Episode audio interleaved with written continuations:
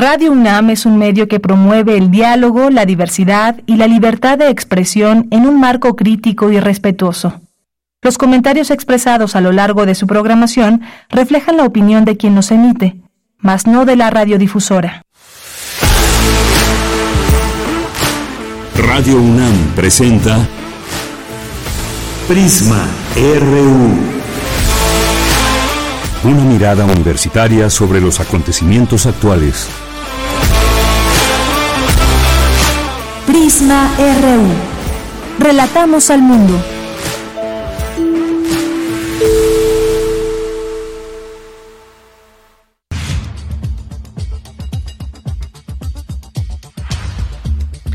¿Qué tal? Qué gusto saludarles. Estamos iniciando Prisma RU en este día jueves 21 de septiembre del año 2023 con el gusto de siempre y a través de estos micrófonos les saludamos frecuencia 96.1 de FM y en www.radio.unam.mx que es nuestra página de internet. ¿Qué tenemos el día de hoy? Bueno, pues vamos a hablar de los migrantes que siguen en su camino hacia el norte a intentar cruzar la frontera eh, de México hacia Estados Unidos. Y bueno, ese transporte de Ferromex, este tren que es un transporte de carga que decidió eh, pues ya no seguir más en estos caminos debido, dicen, a los peligros que esto implicaba, los migrantes que en su paso pues pueden salir heridos y demás, porque bueno, pues es un transporte como decimos de carga, donde no es que tengan un boleto cómodamente viajando, sino que atraviesan por todas estas situaciones, las inclemencias del clima, pero sobre todo un transporte que no es adecuado para las personas y han quedado muchos rezagados por ahí, pero Ferromex ya estudia la posibilidad de pues analizar toda esta situación. Vamos a platicar de esto con el doctor Tonatiu Guillén, quien es doctor en ciencias sociales y que nos va a hablar de este tema. Vamos a platicar también de esta reunión que tuvo ayer el presidente Andrés Manuel López Obrador, Alejandro Encinas, con los padres de los 43 estudiantes normalistas desaparecidos de Ayotzinapa. Vamos a hablar con uno de los padres, Ortega para que nos diga pues en qué términos se dio esta reunión. Y el lunes, el lunes regresarán, habrá otra reunión donde se dará seguimiento a estas peticiones que le han hecho directamente al presidente. Vamos a tener también hoy eh, a Federico Navarrete, él es historiador, antropólogo y nos va a platicar de su libro México Racista, quizás ya algunos lo conocen, una denuncia esta ocasión con editorial de bolsillo y nos va a platicar sobre pues este libro y el impacto que sigue teniendo toda esta parte de nuestra parte racista que llevamos que llevamos dentro. Vamos a platicar con él sobre este tema. Vamos a tener también en nuestra segunda hora dos invitaciones a talleres, a cursos desde Filmoteca UNAM. Así que no se pierdan nuestra emisión de este día. Tendremos cine con el maestro Carlos Narro. Tendremos también nuestras secciones acostumbradas todos los días. Universidad, nuestro campus universitario. Tendremos también cultura, información nacional e internacional. Así que quédense con nosotros. Gracias a todo el equipo que hace posible esa transmisión. A nombre de todos ellos, soy de Yanira Morán y desde aquí relatamos al mundo.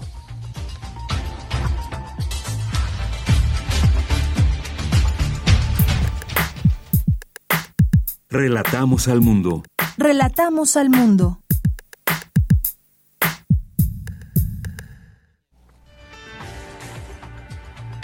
Una de la tarde con cinco minutos. En la información universitaria, ayer nuestra casa de estudios informó que ante las recientes publicaciones en algunos medios de comunicación y redes sociales, aludiendo a la presunta falta de integridad y honestidad académica en la presentación del informe escrito correspondiente al trámite de titulación por trabajo profesional de la egresada Berta Xochitl Galvez, el rector Enrique Graue pidió al director de la Facultad de Ingeniería, José Antonio Hernández Espriu, turne el asunto tanto al Comité de Ética como al Consejo Técnico de esa entidad a fin de que se realice el análisis que corresponda. Se inaugura la exposición 50 años del golpe de Estado en Chile y la solidaridad de México en la Biblioteca Nacional de México. Académicos de la Facultad de Ciencias discuten los nuevos objetivos de la inteligencia artificial. Aseguran que la sociedad no ha dejado de ser esclavista. Destacan la necesidad de impulsar una agenda en, la en materia de las olas conservadoras desde el Instituto de Investigaciones. En la información nacional, en Tapachula, Chiapas, miles de migrantes, en su mayoría cubanos, saturaron las oficinas del Instituto Nacional de Migración en busca de un permiso de tránsito. Esta mañana, el presidente Andrés Manuel López Obrador advirtió que la coyuntura migratoria que enfrenta el país es un asunto estructural. Hay un enfoque equivocado para enfrentar el fenómeno migratorio, que tiene que ver con las políticas que se han venido implantando y tiene mucha responsabilidad la ONU. ¿Qué hace la ONU en eso? Nada, nada. ¿Por qué es esta afluencia de migrantes?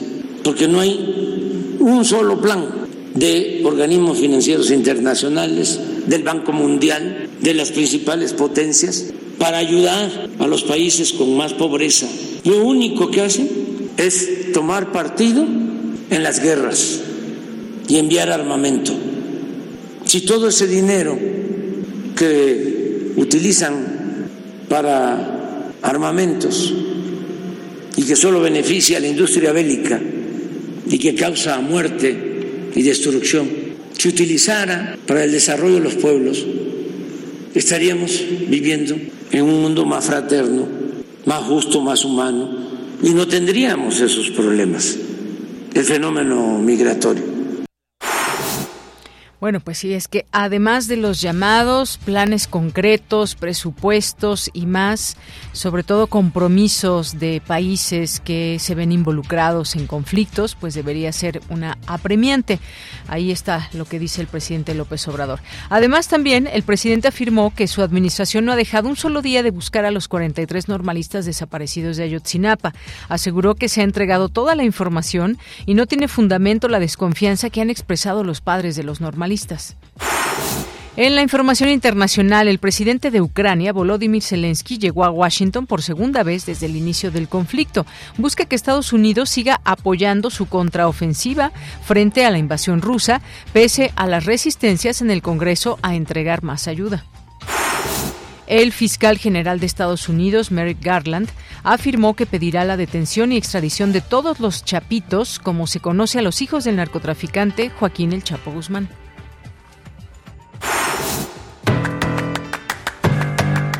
Hoy en la UNAM, ¿qué hacer? ¿Qué escuchar? ¿Y a dónde ir?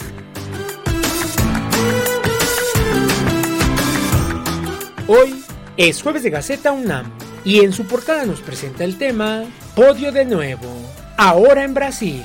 Conoce a Ana Paula Jiménez, estudiante de la Facultad de Ciencias, y Leonardo Miquel Cervantes, alumno de la Facultad de Ingeniería, quienes triunfaron en la competencia iberoamericana interuniversitaria de matemáticas. Además, la Gaceta de la UNAM publica las estadísticas del segundo simulacro nacional 2023, en el cual participaron cerca de 165 mil personas, integrantes de la comunidad universitaria. La Gaceta de la UNAM se encuentra disponible en el sitio oficial www.gaceta.unam.mx. No te puedes perder la serie radiofónica Revista de la Universidad. Hoy jueves 21 de septiembre abordará el tema Extraterrestre, de Lovecraft a H.R. Giger, lo extraterrestre en las artes plásticas. Una charla entre Elvira Lisiaga y el artista visual César Orpeza. Hablan sobre el fascinante universo del artista H.R. Giger, padre de diversas criaturas que han sido fundamentales en la concepción de los alienígenas en el cine, una de cuyas inspiraciones fue el trabajo de Lovecraft con el Necronomicon. Sintoniza hoy el 96.1 de frecuencia modulada en punto de las 16 horas después del corte informativo. Otra opción sonora que no te puedes perder es la serie radiofónica En Recuerdo de Raquel Selección de programas de la serie Museos en el Aire de Raquel Tibol. Este espacio sonoro nace en el marco de la conmemoración del centenario del nacimiento de Raquel Tibol el próximo mes de diciembre y del 70 aniversario de su llegada a México. Nuestra emisora ofrece al público Radio Escucha una selección de programas de la serie Museos en el Aire, que la maestra realizó en Radio UNAM durante 10 años, con sus comentarios y análisis críticos sobre las artes plásticas y la museografía. El programa seleccionado para hoy jueves 21 de septiembre se titula Museo de Luis Nishizawa y su obra. La serie completa de museos en el aire puede consultarse en el sitio oficial radiopodcast.unam.mx. Sintoniza todos los martes y jueves en punto de las 17 horas la frecuencia universitaria de Radio UNAM 96.1 de FM.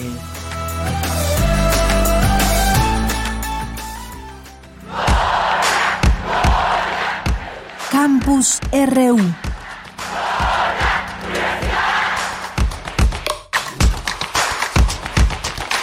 Una de la tarde con 12 minutos. Entramos a nuestro campus universitario de este día jueves 21 de septiembre. Hoy iniciamos con Cindy Pérez Ramírez que nos tiene la siguiente información. Necesario impulsar una agenda de género y derechos humanos frente a las olas conservadoras. ¿Qué tal Cindy? Muy buenas tardes. Cuéntanos adelante. Deyanira, es un gusto saludarte. Muy buenas tardes. La laicidad no es suficiente para garantizar la no injerencia de las iglesias en la esfera pública y en los derechos de las personas. Así lo dijo Pauline Capdeville, investigadora del Instituto de Investigaciones Jurídicas de la UNAM, durante el seminario permanente Los problemas del Estado constitucional y democrático de derecho, la laicidad y la defensa de los derechos sexuales y reproductivos en América Latina pues la laicidad no necesariamente es suficiente, aunque tal vez necesaria, pero no suficiente, y que incluso pues este principio de laicidad puede resultar eh, contraproducente en algunos eh, escenarios, ¿no? Y que por lo tanto, pues tenemos que eh, ir un poco más allá de este principio de laicidad como automático relacionado con los derechos sexuales y reproductivos y desarrollar pues nuevas narrativas y en particular nos interesa eh, desarrollar el derecho eh, al libre desarrollo de la personalidad y el derecho a la no discriminación. La especialista indicó que el principio de la laicidad es endible y ambiguo en algunos países como Brasil, Argentina y Colombia. A nivel eh, latinoamericano, algunas paradojas, ¿no? Por un lado tenemos entonces este proceso de laicización de las constituciones, pero a la vez tenemos una clara reconfesionalización de la esfera eh, pública, fenómeno de desprivatización, como dice Casanova, y esto lo vemos con partidos políticos religiosos, como fue el caso en México con el PES, eh, bancadas, alianzas interconfesionales, etcétera, ¿no? Entonces, por un lado, a nivel formal, eh, una secularización de las constituciones, pero a nivel empírico vemos como las iglesias están tratando de ganar terreno. Deyanira, estos temas siguen vigentes y hoy lo vemos con el candidato independiente Eduardo Verástegui que busca convertir la afiliación religiosa en fuerza política tanto en México como en Estados Unidos. Ese es mi reporte. Bien, pues muchas gracias Cindy, buenas tardes. Muy buenas tardes. Por cierto que hay una hay una película que actualmente se, se exhibe en salas de cine justamente con Eduardo Verástegui que trata un tema ahí muy delicado de la trata de personas, de sobre todo pues el tema de niñas, niños que son cooptados por bandas de pedófilos. En fin, vamos a continuar, vamos a continuar ahora con mi compañera Virginia Sánchez. La Biblioteca Nacional de México instala una exposición sobre el 50 aniversario del golpe de Estado en Chile. Vicky, te saludo con gusto, muy buenas tardes. Hola, ¿qué tal, Bella? Muy buenas tardes a ti y al auditorio de Prisma RU. Así pues, a las diversas actividades que se han llevado a cabo en la UNAM para conmemorar los 50 años del golpe de Estado en Chile, se suma la magna exposición que se ha instalado en la Biblioteca Nacional de México en su patio central, organizada en colaboración con la Coordinación de Humanidades, el Centro de Investigaciones sobre América Latina y el Caribe, la Secretaría de Relaciones Exteriores a través del acervo histórico diplomático y la Embajada de Chile en México. Bajo el título de 50 años del golpe de Estado en Chile y la solidaridad de México, la exposición fue inaugurada por la Coordinadora de Humanidades Guadalupe Valencia, quien aseguró que el tema del exilio y sus múltiples caras y aristas socioculturales nos toca a todos. Y es que resaltó un día tan atroz como lo fue el 11 de septiembre de 1973, que marcó la historia de la humanidad y a numerosas generaciones, nos lleva a decir que nunca se repita un hecho como este y el deber de cuidar y luchar por la democracia en nuestros países. Por su parte, el director del Instituto de Investigaciones Bibliográficas, Pablo Mora Pérez Tejada, recordó que Salvador Allende asumió la presidencia de Chile tras ganar las elecciones en 1970 y realizó una visita a México en 1972 donde se encontró un ambiente fraterno y solidario. Y posteriormente, tras el golpe de Estado encabezado por Augusto Pinochet para interrumpir el gobierno de Allende, quien perdió la vida durante el ataque, México tuvo un papel preponderante al otorgar asilo político a quienes lo necesitaron.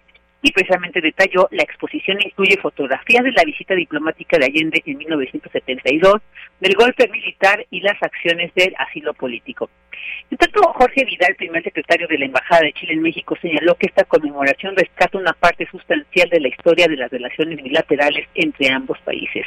Mientras que Laura Beatriz Moreno Rodríguez, embajadora de México en Chile, resaltó que esta exposición representa el nunca más de una historia así y a su vez el cómo aquel momento tan difícil se transformó en lazos de solidaridad mucho más fuertes.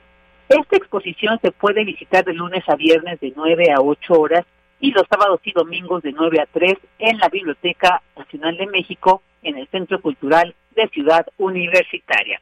Esta es la información.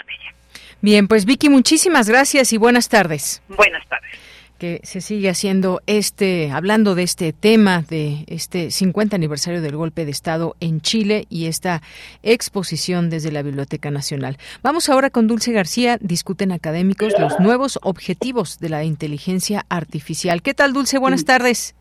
Así es, Deyanira, muy buenas tardes aquí al auditorio. Deyanira, en el marco del conversatorio Mitos y Realidades asociados a la inteligencia artificial que llevó a cabo la Facultad de Ciencias de la UNAM, Vladimir Lemos, académico de dicha entidad universitaria, habló del concepto de inteligencia, respecto del cual Deyanira dijo que no se trata solo de cuantificar y de clasificar las actividades intelectuales de las personas, ya que es importante tomar en cuenta las diferencias individuales y también la manera en la que se procesa la información. Y dijo que a partir de ese análisis de todos estos aspectos, de todas estas vertientes, es que se creó la inteligencia artificial. Escuchemos parte de esta explicación. Pero aparte está, por la parte de la psicología cognitiva, está el procesamiento de la información, ¿no? que considera que la inteligencia se debe a cómo se procesa la información. Y justo de este procesamiento de la información es que se crea la idea de inteligencia artificial. Si, si la inteligencia de una persona es cómo procesa la información que le llega a partir de los ojos, de los oídos, de los sabores, del tacto, entonces, ¿cómo podríamos ver una simulación de eso a partir de la máquina? Ahí es donde se crea la inteligencia artificial, en algunos puntos pensando a ver si es un modelo de la inteligencia humana, y, eventualmente pues ya pasando más allá. Deyanira, en este encuentro también estuvo presente Claudio Neria Rubio, él también es académico de la Facultad de Ciencias de la UNAM y explicó algunas de las razones por las que el ser humano sigue haciendo grandes inversiones en la inteligencia artificial. Escuchemos. Pues el ser humano no ha dejado de ser esclavista. Qué mejor que tener alguien barato, económico, que me haga un montón de, trabajo, pues. Las agencias de de marketing digital que, de repente asesoro, pues ya lo veo, ¿no? Es decir, antes tenían 10 copies y ahorita tienen uno. Es decir, em, hay una cuestión económica ahorita muy clara en el mundo. Si puedo contratar a alguien que sepa usar la inteligencia artificial y que pueda hacerme el trabajo de varias personas, pues lo prefiero, claramente, sobre el contratar muchas personas. No por un hecho cruel, sino por un, hecho de competitividad. Si no hago eso, simplemente quedo fuera del mercado. Deyanira, los académicos destacaron que la ciencia en la actualidad ya no deviene de las academias, sino de las industrias, lo que ha dado como resultado ya no una filosofía de la ciencia, sino una filosofía de la tecnociencia, y de ahí que las decisiones sobre el consumo de la inteligencia artificial ya no respondan solo a un interés por explicarse al mundo, sino más bien por cubrir nuevas necesidades. Es la información. Gracias, Dulce. Muy buenas tardes. Gracias a ti. Buenas tardes. Continuamos. Queremos escuchar tu voz. Síguenos en nuestras redes sociales. En Facebook como Prisma RU y en Twitter como arroba PrismaRU. Una de la tarde con 20 minutos. Ayer platicábamos, comentábamos de esta información. Ferromex evalúa condiciones para restablecer operaciones porque pues pararon estas estas operaciones por eh, causa de migrantes que se suben a los trenes y que habían se habían registrado algunos accidentes. La Asociación Mexicana de Ferrocarriles eh, pues tiene esta preocupación, según da a conocer, ante la situación derivada del incremento de migrantes quienes asumen un severo riesgo para su integridad y su vida al utilizar trenes de carga para transportarse. Y justo un día después de que Ferromex detuviera temporalmente 60 trenes en rutas hacia el norte del país y evitar riesgos a los migrantes que suben, informó que ha instrumentado un monitoreo continuo y que hora tras hora se evalúan las condiciones de riesgo y se ha determinado el restablecimiento del tráfico ferroviario seguro solo en algunas o en las rutas en las que no existen condiciones de riesgo elevado. Hablemos de este tema y lo que implica pues estos temas de migración que llegan pues muchas veces caravanas caminando en transportes que pueden encontrar a lo largo de su paso y entre ellos están los trenes. Ya tengo la línea telefónica al profesor Tonatiu Guillén, es profesor en Ciencias Sociales con especialidad en Sociología por el Colegio de México y profesor del Colegio de, del Programa Universitario de Estudios del Desarrollo. ¿Qué tal? ¿Cómo está, profesor? Muy buenas tardes. ¿Qué tal, Mira, Buenas tardes. Gracias por invitarme. Gracias a usted, qué gusto escucharle. Y bueno, pues, ¿qué, ¿qué opinión le merece este tema donde pues Ferromex, esta Asociación Mexicana de Ferrocarriles, pues expresa esta preocupación dada la situación que hay con migrantes, porque pues hay que recordar, desafortunadamente, algunos han salido heridos e incluso algunos pierden la vida, porque es una, pues no solamente una zona eh, que se transita quizás de riesgo, toda la, una buena parte de, de nuestro territorio, para migrantes, sino también el transporte que utilizan muchas veces. Eh, hay que estar atentos, dice Ferromex, que va a hacer un monitoreo y pues ya de, de nueva cuenta restablece el tráfico ferroviario, pero lo quiere hacer de manera segura. ¿Qué opina usted de todo esto? Primero que lo que sucede en Ferromex es solamente un fragmento de una crisis humanitaria en curso muy grave en México lo que hizo Ferromex a, propósito de, proteger a las personas, pero también de, de, proteger su, su, su, dinámica y su movimiento, eh, pues tiene la utilidad de hacernos ver el tamaño del, del problema, el tamaño del desafío, y, y que no le hemos puesto la atención suficiente. Entonces sí, lado positivo que está ya en la agenda pública esta problemática que, que, que, había flotado, pero creo que ahora está ya recuperando su, el tamaño que tiene. Y, y agrego que efectivamente estamos en un punto eh, de uno de los movimientos cuantitativamente más grandes en, en mucho tiempo. El año pasado cerramos con los números récord eh, de, de todos los tiempos, el año 22, y el 23, como van las cosas, o, se empata el 22 o, incluso se, se supera. Entonces, de, ese tamaño estamos eh, eh, viviendo la movilidad de distintas nacionalidades a través de México e incluidos mexicanos de llanera. Eso también hay que subrayar porque un tercio del total del flujo que arriba a la frontera sur de Estados Unidos somos mexicanos. Entonces no, no perdamos eso de, de, la brújula.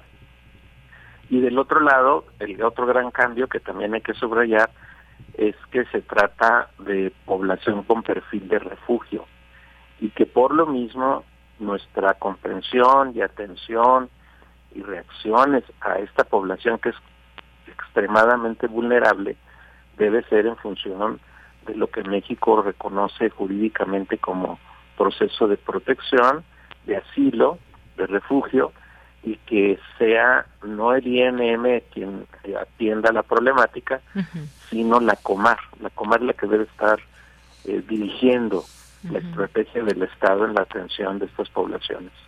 Pues sí, cuántas cosas, porque digamos que se complica todo esto en el sentido de que pues parecería que cada vez hay más migrantes, se ha diversificado también la nacionalidad y hace unos días también hubo una situación ahí en Comar donde pues los migrantes quieren obtener algún permiso que no se eh, que no se paren todos estos trámites porque son días de espera, van pasando, siguen pasando muchas veces las semanas, los meses, a veces hasta años que llevan aquí en en México y esto se vuelve un, tema bastante complejo. Usted lo, lo mencionaba, hay una crisis humanitaria y hay también pues acciones específicas que debe llevar a cabo un país, en este caso México, para pues dar eh, cobijo, digamos, de alguna manera expresarlo así, con eh, migrantes, pero que finalmente es una población, eh, digamos, que está en movimiento y hay quien pues se sube al tren con tal de llegar a una frontera o lo más cerca a una frontera. Este tren, por ejemplo, estos trenes de Ferromex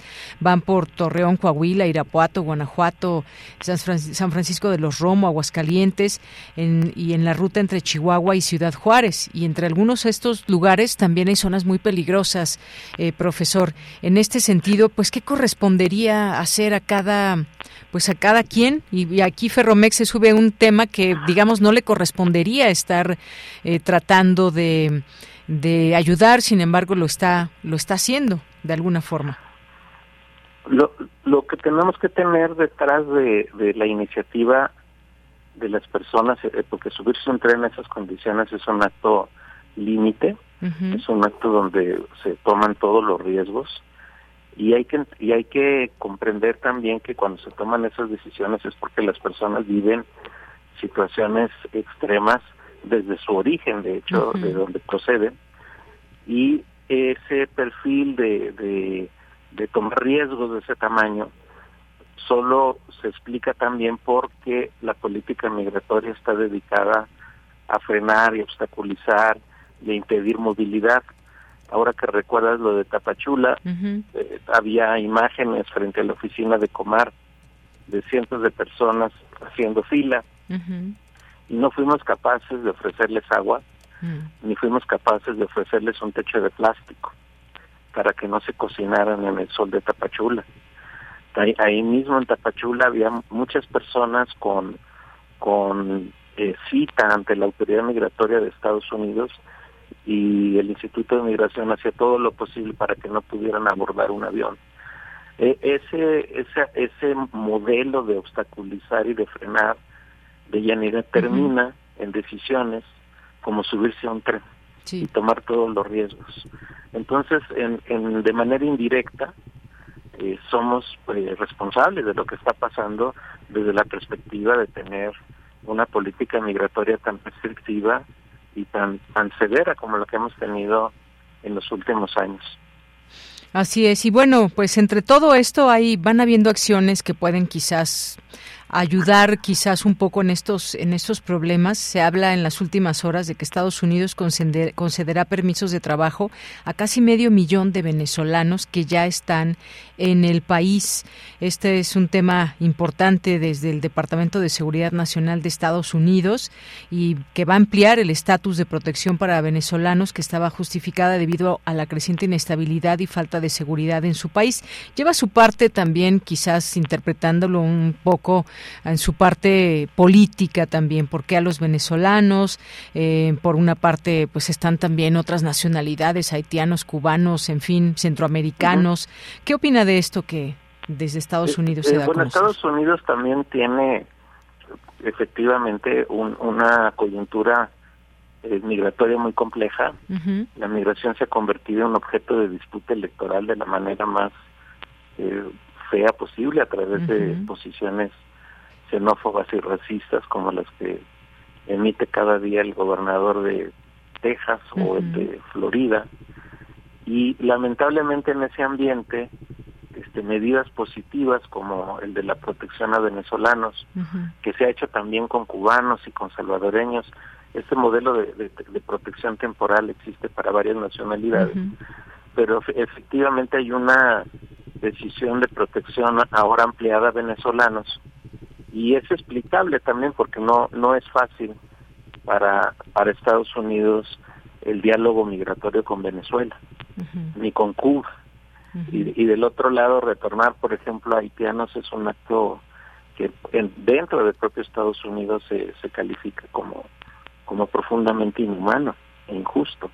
Entonces eso esto hay que verlo en, en esos contextos de cada nacionalidad y de las relaciones que tiene Estados Unidos con cada país. Y, y pero en el caso de mexicanos, pues nos regresan a cada rato, pero también es cierto que tenemos otro escenario de mercado laboral muy grande, tanto el formal como el informal.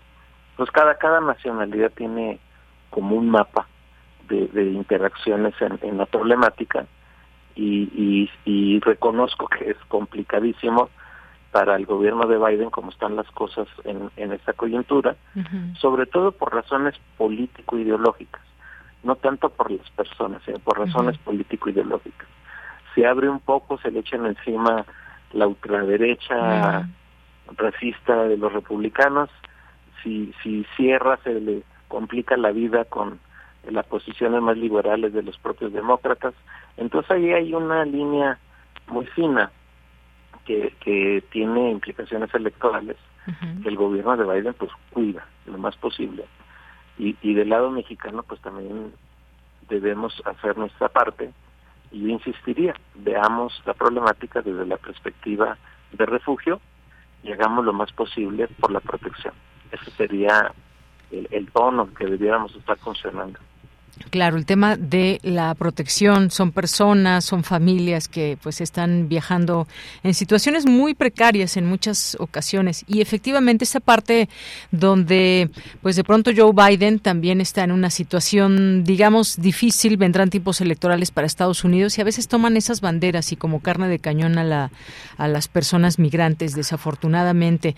En este caso pues eh, llamó la atención el número de venezolanos que son casi casi 500 mil eh, venezolanos que están intentando llegar a Estados Unidos, pero además pues tener un trabajo formal. Más de la mitad ya estaban en Estados Unidos. Más de la mitad ya estaban alrededor, sí, sí 243 mil me parece. Ajá. Así es. Desde una designación de 2021 se renovó el año pasado y bueno, con todo ese tema también de la de la pandemia hubo muchas cuestiones, pero efectivamente vemos en Estados Unidos esas dos miradas. Hay quien hay que defender a capa y espada nuestro territorio, hay que poner boyas en el en el Río Bravo, no permitamos la entrada de más migrantes, nos quitan trabajos, en fin, y por la otra, pues quizás un poco más humanitaria, pero que tendría también que coordinarse muy bien con otros gobiernos que son de estos eh, migrantes. Se vuelve muy complicado de pronto y, por dónde empezar a reordenar esto. Me parece que esto es una, pues un, un buen momento en el caso de los venezolanos, pero también falta mucha más migración, aunque de otros de otras nacionalidades también se analiza cada caso, pero a veces se vuelven casos que son únicos y específicos para cada persona y la lentitud o el tiempo que se lleva es muy grande también, profesor. Sí, es correcto, tendría es, la experiencia en general, he dicho en términos amplios, eh, obliga a ser conscientes de que la, la, problemática con todas sus variantes no la puede resolver un solo país. Tenemos que avanzar hacia acuerdos regionales amplios. he estado insistiendo en que, por lo menos en la región, debiéramos tener una especie de Pacto de América del Norte en materia de refugio, migración y desarrollo. Y empezar a corregir tanto lo urgente, lo grave, lo que está en el límite de del respeto de las personas, como iniciativas de mayor calado y de, integrar mercados laborales, que es, es, fundamental, o iniciativas de desarrollo, y las otras que tienen que ver con la política. No, no, no tenemos por qué hacerle la fiesta ni a ni a los gobiernos de Cuba, ni de Nicaragua, ni de Venezuela, porque son países que por sus estructuras políticas expulsan a población, muchísima. Entonces tenemos que dialogar de otra manera y de, y de pensar la problemática de manera integral. Claro. Profesor, una última pregunta. Pues lo que dijo el presidente respecto al tema de la ONU, que tiene que ponerse a trabajar más allá de, pues, de estar... Eh, digamos de pues de no generar consensos o de no generar acciones encaminadas en este caso a ayudar a, en estos temas migratorios. Qué le parece pues un, un llamado muy amplio grande. Creo que habría, que empezar en casa.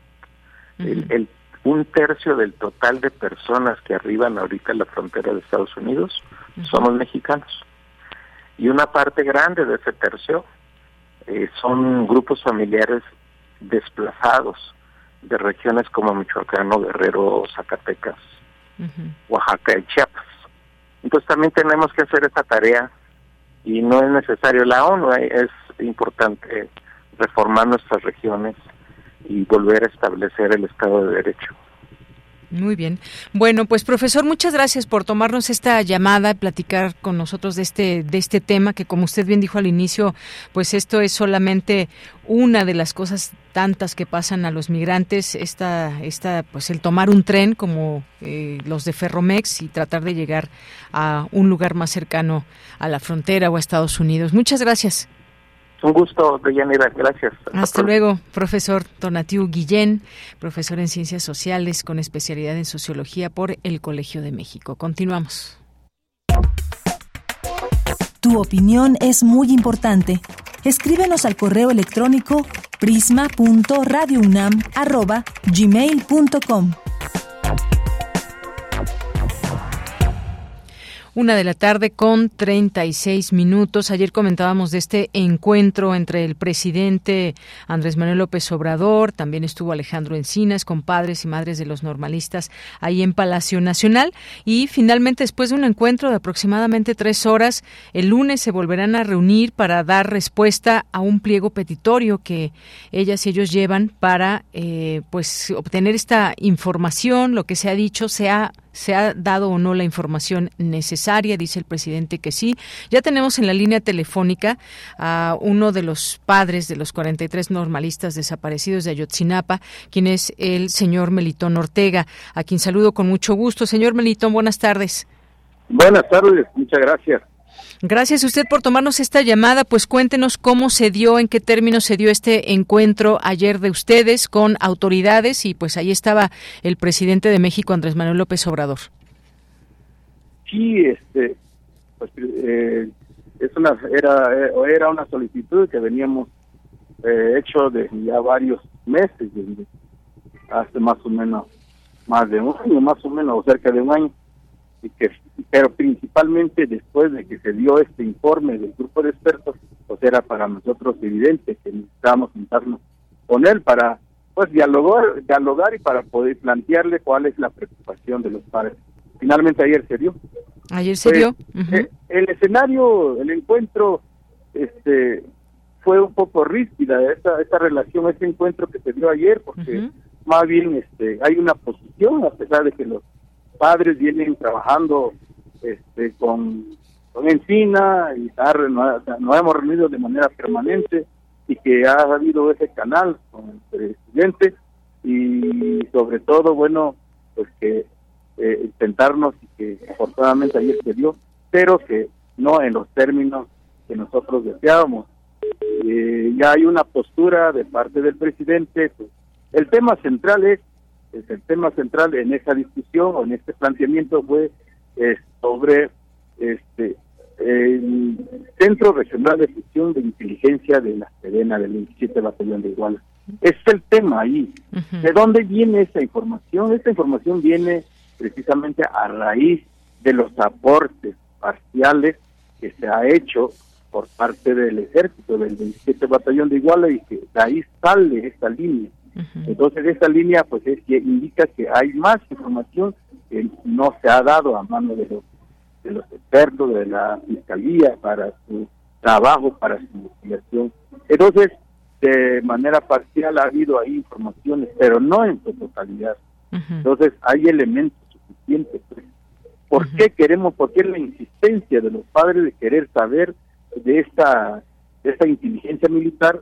Pues precisamente porque sabemos que desde que sale los estudiantes o meses o años eh, el ejército del 27 batallón de Iguala pues tiene, tiene OBI tenía OBI en la normal y que le estaba dando toda la información de todas las actividades de los estudiantes y en especial verdad ponemos énfasis aquí el tema del día 20 o desde días antes del 26 27 de septiembre. Hubo comunicación hubo informes hubo reportes que llegaron a manos de los superiores de, esos OBI que estaba, ese OBI que estaba en, el, en la norma. Y de ahí hubo en todo el escenario, en todo el recorrido y escenario de, del ataque, de la persecución y el asesinato de los estudiantes, estuvieron presentes. En Palacio de Justicia de Iguala estuvo, un OBI, en Avenida Juan N. Álvarez también, de otro lugar donde fueron asesinados los estudiantes cuando estaban dando sus conferencias, hubo hubo en todos los momentos. Eh, todos nosotros decimos que eh, en base a los, los resultados de la investigación del grupo de expertos, bueno, nos damos cuenta que las declaraciones de los elementos de del, del 27 batallón o los que han declarado, han declarado, han mentido. Eh, ¿por, qué, ¿Por qué decimos que han mentido? Porque ellos dicen que estuvieron, no, que no, no estuvieron en esos lugares, que solamente cuando pasaron y luego se regresaron al cuartel, ahí se encerraron toda la noche. Entonces, ¿qué es lo que, qué, qué otro eh, mecanismo o canal que nos ha dado conocer que no estuvieron, es que, que todo momento estuvieron en el, en el, en el escenario? Pues fue los, los medios de los, la telefonía. La telefonía de estos actores, de estos OVIs, indica que estuvieron recorriendo, estuvieron, aparecieron la ubicación de sus celulares en varios momentos, en Avenida Juan Álvarez, en Palacio de Justicia, en Santa Teresa, donde atacaron los, los jugadores. En todo momento hubo recorrido. Y no solamente estos son, también eh, la patrulla del ejército del 27 batallón también recibió varias veces, salieron, estuvieron trabajando toda la noche. Entonces, ¿Qué más hubo ahí? Esos zombies, ¿qué hicieron? Reportaron desde las fotografías, desde videos, desde llamadas, y que quiénes son los que estuvieron reportando, y eh, recibiendo esa información. Ahí, ahí T4 estuvieron dos, dos militares que estaban controlando toda esa información, recabando toda esa información. Y que esa información es que se hoy se conoce, pues hoy no no se tiene, no se cuenta, no se han dado de manera general en su totalidad. Entonces es una información que se oculta.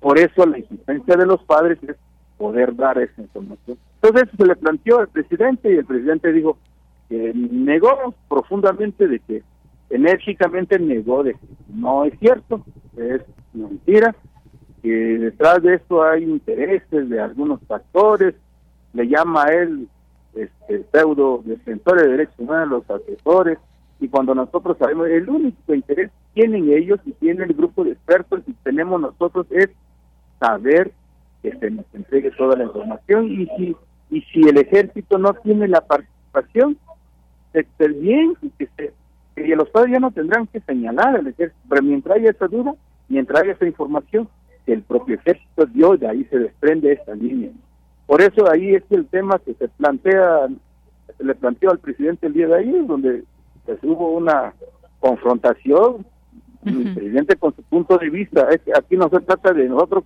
decimos no se trata de punto de vista, sino se trata de, de elementos que están centrados en las declaraciones, en los documentos, los oficios, todo eso, esa información es lo que hace falta. Por eso pues, nos preocupa la eh, la postura del presidente de la República y a raíz de eso vamos el día lunes va a dar por escrito esa información. Y que nos preocupa porque pareciera que no tienen no, ya no tienen interés de abrir un canal de diálogo de revisión de revisar nuevamente que si hay o no hay. Entonces eso fue el resultado de la reunión del día de ahí. Pues, nosotros salimos con esa preocupación y más bien vemos una confrontación. Hay una campaña de desprestigio. Hay una, esa campaña que finalmente no ayuda para seguir avanzando, sino lo que ayuda es romper, eso es lo que nosotros vemos, no, y dejar, y dejar que sin, sin resultados concretos a esta, a este caso. Muy bien. Bueno, creo que eh, ha, sido usted bastante claro en todo esto, en estas peticiones que directamente le hicieron ahí al presidente. Nos dice en un tono eh, ríspido. En algún momento hay que recordar, ustedes dieron pues su voto de confianza a este gobierno, al presidente. Él señalaba también eh, que pues no tiene por qué ocultar las cosas, que la defensa de, sostiene que ya entregó toda la información y que se debe hacer una revisión de todo para que no quede ninguna duda Incluso reveló el presidente eh, este envío de cartas a la Secretaría de la Defensa Nacional eh, hace un año para que detuvieran a militares acusados por el caso Ayotzinapa. Y entre otras cosas pues habla de este eh, de esta instrucción que da para proceder de inmediato y de conformidad en razón con el informe de la Comisión para la Verdad y el Acceso a la Justicia algunos presuntos responsables de la desaparición de los jóvenes. Y bueno pues habló de, de todo este de este tema y de que la información debe estar dispuesta. En algún momento, eh, pues ha hecho expreso también esta posibilidad de que se entregue todo. Sin embargo, ustedes en su pliego petitorio es básicamente, eh, eh, señor Melitón, que se entregue toda la información. Ustedes insisten en que falta información y en ese punto están, digamos, situados. Efectivamente, este es el punto central, que hay, hay informaciones de la inteligencia militar. Ahí está. Bueno, nosotros decimos, efectivamente, el presidente nos mostró estos oficios que hizo llegar en manos del secretario de la Sedena. Sí. Y, efectivamente, nosotros reconocemos ese esfuerzo, reconocemos ese, ese avance, porque el presidente jugó, está jugando ese papel, jugó el papel importante de poder ser el interlocutor como, como jefe de las Fuerzas Armadas para hacer eh, esa solicitud. y, a raíz de esa solicitud se tienen los algunas informaciones y que esas informaciones ayudan a, a, a salir a otra línea. Claro que efectivamente están ahí este generales metidos en la cárcel, están soldados metidos en la cárcel, está el ex procurador de la República, eh, este, este, ¿cómo se llama? Jesús Murillo Caram. Jesús Murillo está en la cárcel, hay un agente de la investigación criminal de la Fiscalía que está metida en la cárcel, y así podemos enumerar eh, otros funcionarios que tuvieron la responsabilidad en el día 26-27 y quienes estuvieron en en la planeación y la ejecución y la elaboración de la verdad histórica. Entonces, nosotros reconocemos esta labor, es, importante, hay avances, queremos decirle que hay avances, pero pero que todavía no, eh, aunque estuvieran, aunque estén encerrados esos funcionarios, pero se niegan, ellos se niegan a declarar el estilo. Siempre se basan en lo que vieron, ellos no participaron, no intervinieron, no conocían nada y que es el tema, entonces, pero, pero, pero el, 27 Batallón de Iguala, bueno, tiene su, inteligencia militar, que hizo una investigación, que tiene registro. Muy bien. Y que eso, eso es, para nosotros eso es mentira, de que ellos nunca conocieron, entonces eso es mentira. Entonces sí, reconocemos ese avance, pero no es suficiente. Queremos toda la información. Por el bien, por el bien de, de, de, de las víctimas. Sí incluso de las instituciones, incluso del país. Queremos claridad y queremos esclarecimiento. Y una vez hecho ese esclarecimiento, los padres no tendríamos que seguir, por qué seguir señalando Mientras nos esclarezca esa, esa duda, esa falta de la información, nosotros seguiremos señalando al ejército como responsable de no permitir el esclarecimiento de los hechos, qué pasó, quiénes son los que intervinieron y finalmente cuál es el destino de los estudiantes. Muy bien. Pues señor Melitón Ortega, gracias por su tiempo, por su explicación. Estaremos muy atentos a lo que suceda en esta reunión del próximo lunes, donde no va a estar el presidente, pero van a estar otras personas. Alejandro Encinas, yo me imagino que estará ahí para eh, seguir atendiendo estas peticiones. Muchísimas gracias. Gracias a usted también por el espacio. Hasta luego. Hasta luego. Bien, pues fue el señor Melitón Ortega, padre de uno de los 43 normalistas desaparecidos de Ayotzinapa. Daremos continuidad, por supuesto, a este tema. Continuamos. Prisma RU. Relatamos al mundo. Ya está en la línea telefónica Federico Navarrete, historiador, antropólogo, investigador, especialista en temas de historia de Mesoamérica, la conquista de México y racismo en nuestro país. ¿Qué tal, Federico Navarrete? Muy buenas tardes. Hola, buenas tardes. Qué gusto hablar con, contigo y gracias por, por llamarme. Gracias, eh, Federico Navarrete. Pues tengo en mis manos México Racista, una denuncia editorial de bolsillo, que esta es otra edición en que nos platicas pues todo este tema que atraviesa, que nos atraviesa y que de pronto pues eh, creo que en algún momento todas, todos hemos tenido alguna situación en donde hemos sido o víctimas de racismo o somos racistas, pero me parece que hay una... Eh, que hay, digamos, que se ha extendido esto o, no lo hemos entendido bien y de pronto pensamos no ser racistas, pero lo seguimos siendo. ¿Qué nos dices de, de pues de este libro que ya que ya tiene otra edición?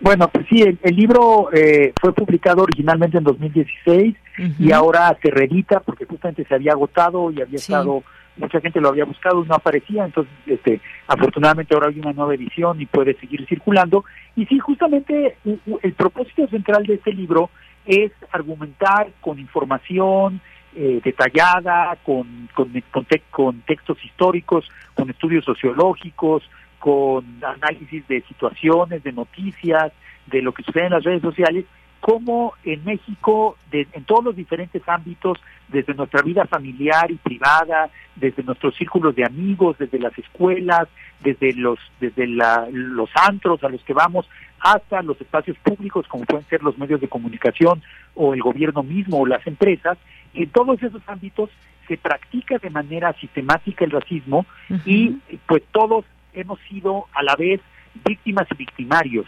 de, esta práctica del racismo y cómo muchas veces no la reconocemos como tal y por eso la seguimos platicando, eh, practicando. Entonces, justamente uno de los objetivos del libro es pues tratar de demostrarle a las y los lectores que muchas de las cosas que hacemos son racistas aunque nosotros no lo sepamos. Por ejemplo, lo, más claro es el tipo de bromas y de apodos que ponemos a las personas por su aspecto físico que las racializan. Es decir, en México, en el seno de las familias, por ejemplo, se distingue muy frecuentemente de manera cariñosa, pero también profundamente violenta, a las parientes que son más rubias, de los parientes que son más morenos, se les dice el negro, la negra, la more, el indio, la india, se hacen bromitas, chascarrillos, apodos cariñosos, otra vez entre comillas, pero todo eso es profundamente racista y vulnera a las personas que son objeto de eso. Y creo que todos hemos hecho esas bromas y a la vez todas y todos hemos sido objeto de ese tipo de bromas alguna vez en nuestra vida. Así es. Y bueno, hace un momento que hablábamos con uno de los padres de los 43 normalistas desaparecidos, en este capítulo uno, Los espectros de los invisibles, y habla sobre Ayotzinapa, justamente. Sí, justo el libro pues justamente fue publicado a mediados de la década pasada y yo lo empecé a escribir justamente en enero de 2015 después de que el gran movimiento nacional que hubo eh, pues a favor de que aparecieran y de tratar de encontrar en vida a estos 43 estudiantes que nos siguen faltando hoy, tantos años después, eh, cuando ese movimiento, pues lamentablemente con el fin del año 2014, las temporadas de vacaciones, entonces ese gran movimiento como que perdió todo su ímpetu, aunque desde luego pues los parientes y siguieron movilizándose y esa lucha ha continuado, pero el impacto social parecía reducirse. A mí me pareció que la contribución que yo podía hacer como, como historiador, como académico, era escribir un libro que tratara de explicar qué nos había pasado, qué estaba pasando en nuestro país con estas situaciones de violencia tan terrible, de, violación de los derechos humanos, y justamente mi propuesta es que eh, el racismo es un componente fundamental de esta situación. No, no, no pretendo afirmar que los 43 jóvenes fueron desaparecidos porque tenían la piel morena o porque 11 de ellos eran hablantes de lenguas indígenas. No, no pretendo afirmar que el racismo fue la causa directa de esa violencia terrible que sufrieron y que ahora queda clarísimo que fue una violencia que vino del ejército y del Estado, sin lugar a dudas, ¿no? Sino lo que lo que afirmo es que en México hay una un ambiente social racista que devalúa a las personas que son más morenas, que devalúa a las personas que son de origen indígena, que devalúa a las personas que vienen del campo, que devalúa a las personas que, que son eh, que son pobres y que esa devaluación que es constante, que se repite en las bromas, que se repite en los medios de comunicación, que se repite muchas veces en la política misma, esa devaluación hace más fácil que esas personas luego sean objeto de violencia. Hace más fácil secuestrarlas, desaparecerlas, matarlas, como sucede con tantas y tantos de nuestros compatriotas, y luego también hace más fácil la impunidad. Es decir, hace más fácil que al Estado no le importe la desaparición de estas personas, hace más fácil que la sociedad sea indiferente ante el destino de tantas y tantos eh, mexicanas y mexicanos que son víctimas de la violencia. Entonces, mi conclusión en este libro es que el racismo no, no es una broma, sino que el racismo en nuestro país mata, desaparece y alimenta la inmensa cantidad de fosas comunes que, existen en nuestro territorio. Claro, y sigue más que vigente, desafortunadamente. Hablas de la guerra contra el narco, de quienes murieron en, Tlatlaya, en Tlatlaya, que bueno, fueron asesinados, este concepto de qué es el racismo, los múltiples rostros del racismo mexicano, que pues es básicamente distinguir a las personas en función de sus características físicas, de sus supuestas diferencias naturales o biológicas, y hablas en buena parte también de este, ¿cómo decirlo?, falso mestizaje. Me gustaría que nos platiques de esto. Sí, uno de mis argumentos centrales que ha sido muy polémico eh, y pues era la idea de despertar una discusión. O sea, este libro es una propuesta, es una denuncia que sobre todo lo que busca es abrir una conversación y, y, y impulsarnos a todas y todos a que discutamos estos temas que son tan dolorosos pero que no podemos seguir ignorando. Pues una de mis propuestas centrales es que yo durante muchos años escuché a gente que me decía, en México no somos racistas porque todos somos mestizos. En México no puede haber racismo porque existe el mestizaje y el mestizaje es antirracista, porque lejos de separar las razas, las unifica. Y entonces luego comparaban con Estados Unidos, donde lo que hay es un racismo segregacionista que separa, y decían, nosotros no somos racistas. Y bueno, mi argumento en este libro es que en México somos racistas porque nos creemos mestizos y que el mestizaje es la forma que toma, la ideología del mestizaje es la forma que toma el racismo en nuestro país. Y justamente lo que argumento es, por un lado, que la ideología del mestizaje es una falsedad histórica, porque lo que ha sucedido en México ha sido una serie de procesos de intercambio cultural y de, de alianzas y de construcción de sociedades nuevas que han implicado a diferentes grupos pero que no son resultado de la mezcla racial. O sea, la mezcla racial en sí misma no importa. Lo que importa es la manera en que se han construido culturas compartidas en México. Entonces, dar una explicación racial de fenómenos que no son raciales, pues es una de las cosas que hace el racismo y es una falsedad. Entonces, en ese sentido, el mestizaje, la ideología del mestizaje es un problema porque presenta una, interpretación falsa de lo que ha sido la historia de México. Y por otro lado, lo que digo es que la idea de mestizaje que impera en México, lo que llamo la ideología de mestizaje, es profundamente racista en sí misma, porque por un lado excluye a todos los que no entran supuestamente en este mestizaje. Entonces, por ejemplo, los indígenas son vistos como los enemigos del mestizaje y, y son puestos aparte los, las personas de origen africano, los, los afromexicanos, son vistos como que no caben en el mestizaje y son borrados. Las personas de, origen chino son vistas como, de, o asiático, son vistas como que no son asimilables al mestizaje y han sido objeto de matanzas, de expulsiones, de todo tipo de violaciones a sus derechos humanos y lo mismo el antisemitismo y lo mismo miles de prejuicios que excluyen a las personas porque no son mestizas. Entonces, la ideología del mestizaje, lejos de ser incluyente, es profundamente excluyente. Y por otro lado, el hecho es que entre las propias personas que somos definidas como mestizas, que somos supuestamente la mayoría de la población, existe también un racismo encarnizado un desprecio a las personas que son más morenas y que son más pobres, un privilegio a las personas que son más blancas, que tienen una cultura más occidental, más cosmopolita, y que de hecho el mestizaje fue desde su origen una ideología en que las personas más blancas y con una cultura más europea buscaban imponer esa forma de vida y esos valores a el resto de la población.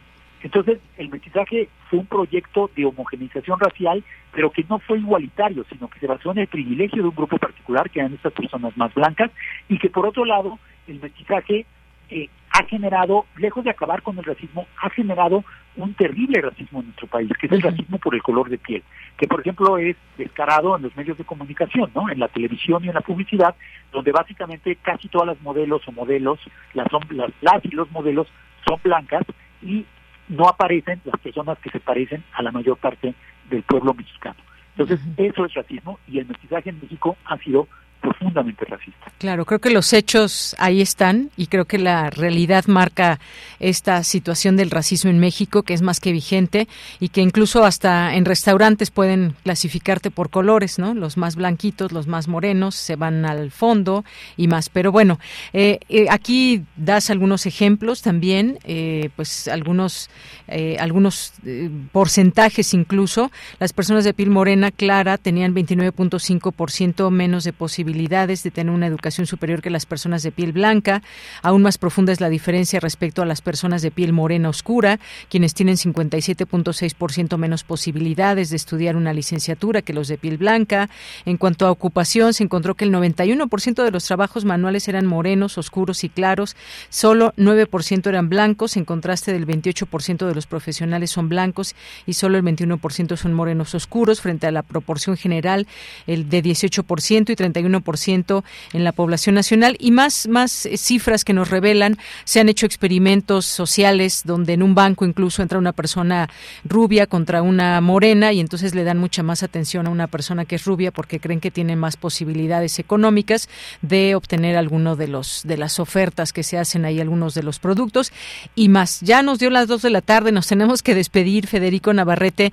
Seguir recomendando tu libro para entender todo este proceso y entender todo este racismo que a veces viene implícito en las personas, que aunque digamos, es que todos somos mestizos, ¿cómo vamos a ser racistas? Pues sí, sí lo somos, o somos víctimas, o somos victimarios. Muchas gracias por estar aquí, este, que ya es un bestseller y pues lo recomendamos que lo lean si no lo han leído. Muchas gracias por estar aquí fue un gusto y pues sí, espero que lo lean más personas para que sigamos discutiendo esos temas que son tan importantes en la vida de nuestro país. Claro que sí. Un abrazo, Federico. Un abrazo y gracias. Hasta luego. Muy buenas tardes. Gracias a Federico Navarrete, historiador, antropólogo e investigador, especialista en temas de historia de Mesoamérica, la conquista de México y racismo. Muy interesante todo esto que nos platica en su libro. De verdad se los recomiendo. Eh, lo pueden ir leyendo. Ahí varios de los conceptos que, que, que nos ofrece en su libro. Vamos a hacer un corte. Regresamos a la segunda hora de Prisma RU. Tu opinión es muy importante. Escríbenos al correo electrónico prisma.radiounam@gmail.com.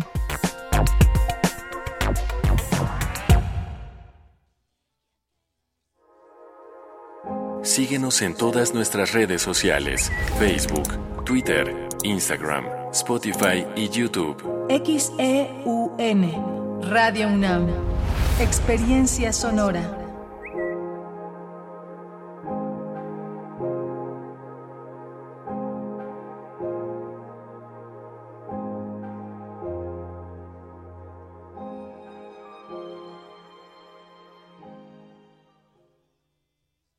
Ambiente sano es un derecho. Necesitamos áreas verdes y servicios de limpia iguales para todas y todos. El acceso al agua potable tiene que ser equitativo, sin distinciones.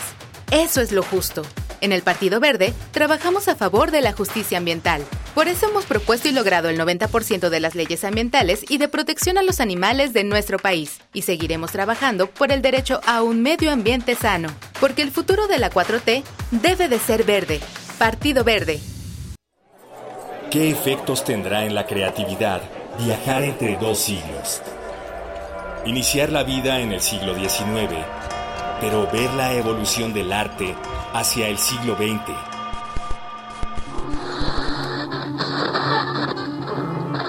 La Orquesta Filarmónica de la UNAM te invita al programa 1 de su tercera temporada, 2023, en el que presentará obras de dos compositores que vivieron esta transición. Cinco piezas para orquesta de Arnold Schoenberg y La canción de la tierra de Gustav Mahler, con la interpretación de la mezzo-soprano Yalana Kordich y el tenor Leonardo Sánchez. Director titular Silván Sansón.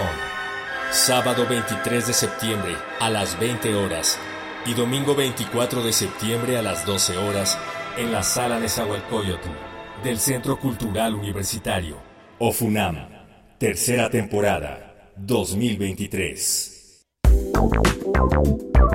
Queremos escuchar tu voz. Síguenos en nuestras redes sociales. En Facebook como Prisma RU y en Twitter como arroba PrismaRU.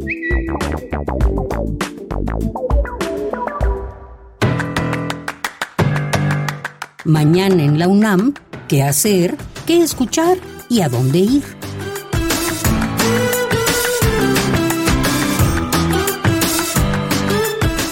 El Programa Universitario de Alimentación Sostenible y la Dirección General de Atención a la Comunidad de la UNAM organizan la jornada por una alimentación sostenible Unámonos por el hambre cero. Podrás participar donando los siguientes alimentos: arroz, frijol, lentejas, aceite y alimentos enlatados. Asiste mañana viernes 22 de septiembre de 11 a 16 horas a las islas de Seúl. Te recomendamos el nuevo material de la serie radiofónica Espacio Académico PAUNAM, bajo la conducción de Ernesto Medina y Sabrina Gómez Madrid. Esta semana te invitamos a escuchar la serie de cápsulas en las que el maestro Gustavo Villanueva Bazán, investigador y académico de la Facultad de Filosofía y Letras de la UNAM, nos habla sobre el tema La importancia actual de los archivos. El nuevo material sonoro de la serie radiofónica Espacio Académico PAUNAM se transmite de lunes a domingo a lo largo de la programación de nuestra emisora. La Escuela Nacional de Lenguas, Lingüística y Traducción de la UNAM organiza el taller de conversación La Hora del Té, rincón para conversar en chino y compartir la infusión, que contará con la participación de los académicos Wang Duo y Ricardo Cornejo. Las citas mañana viernes 22 de septiembre, en punto de las 13 horas, en el vestíbulo del edificio A de la Escuela Nacional de Lenguas, Lingüística y Traducción en Ciudad Universitaria. Para Prisma RU, Daniel Olivares Aranda.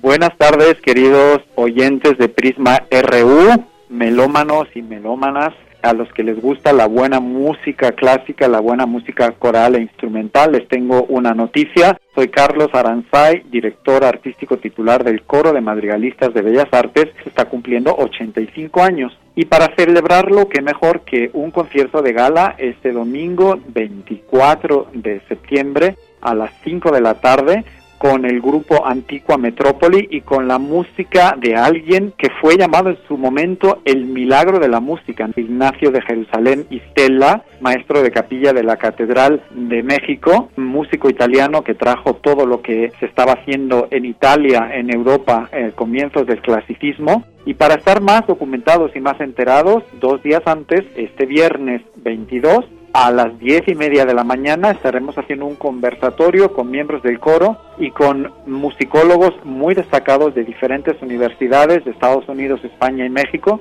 para hablar de la figura de Ignacio de Jerusalén, el milagro de la música. No se lo pierdan, soy Carlos Aranzay, director artístico del Coro de Madrigalistas de Bellas Artes. Los esperamos este domingo. Muchas gracias.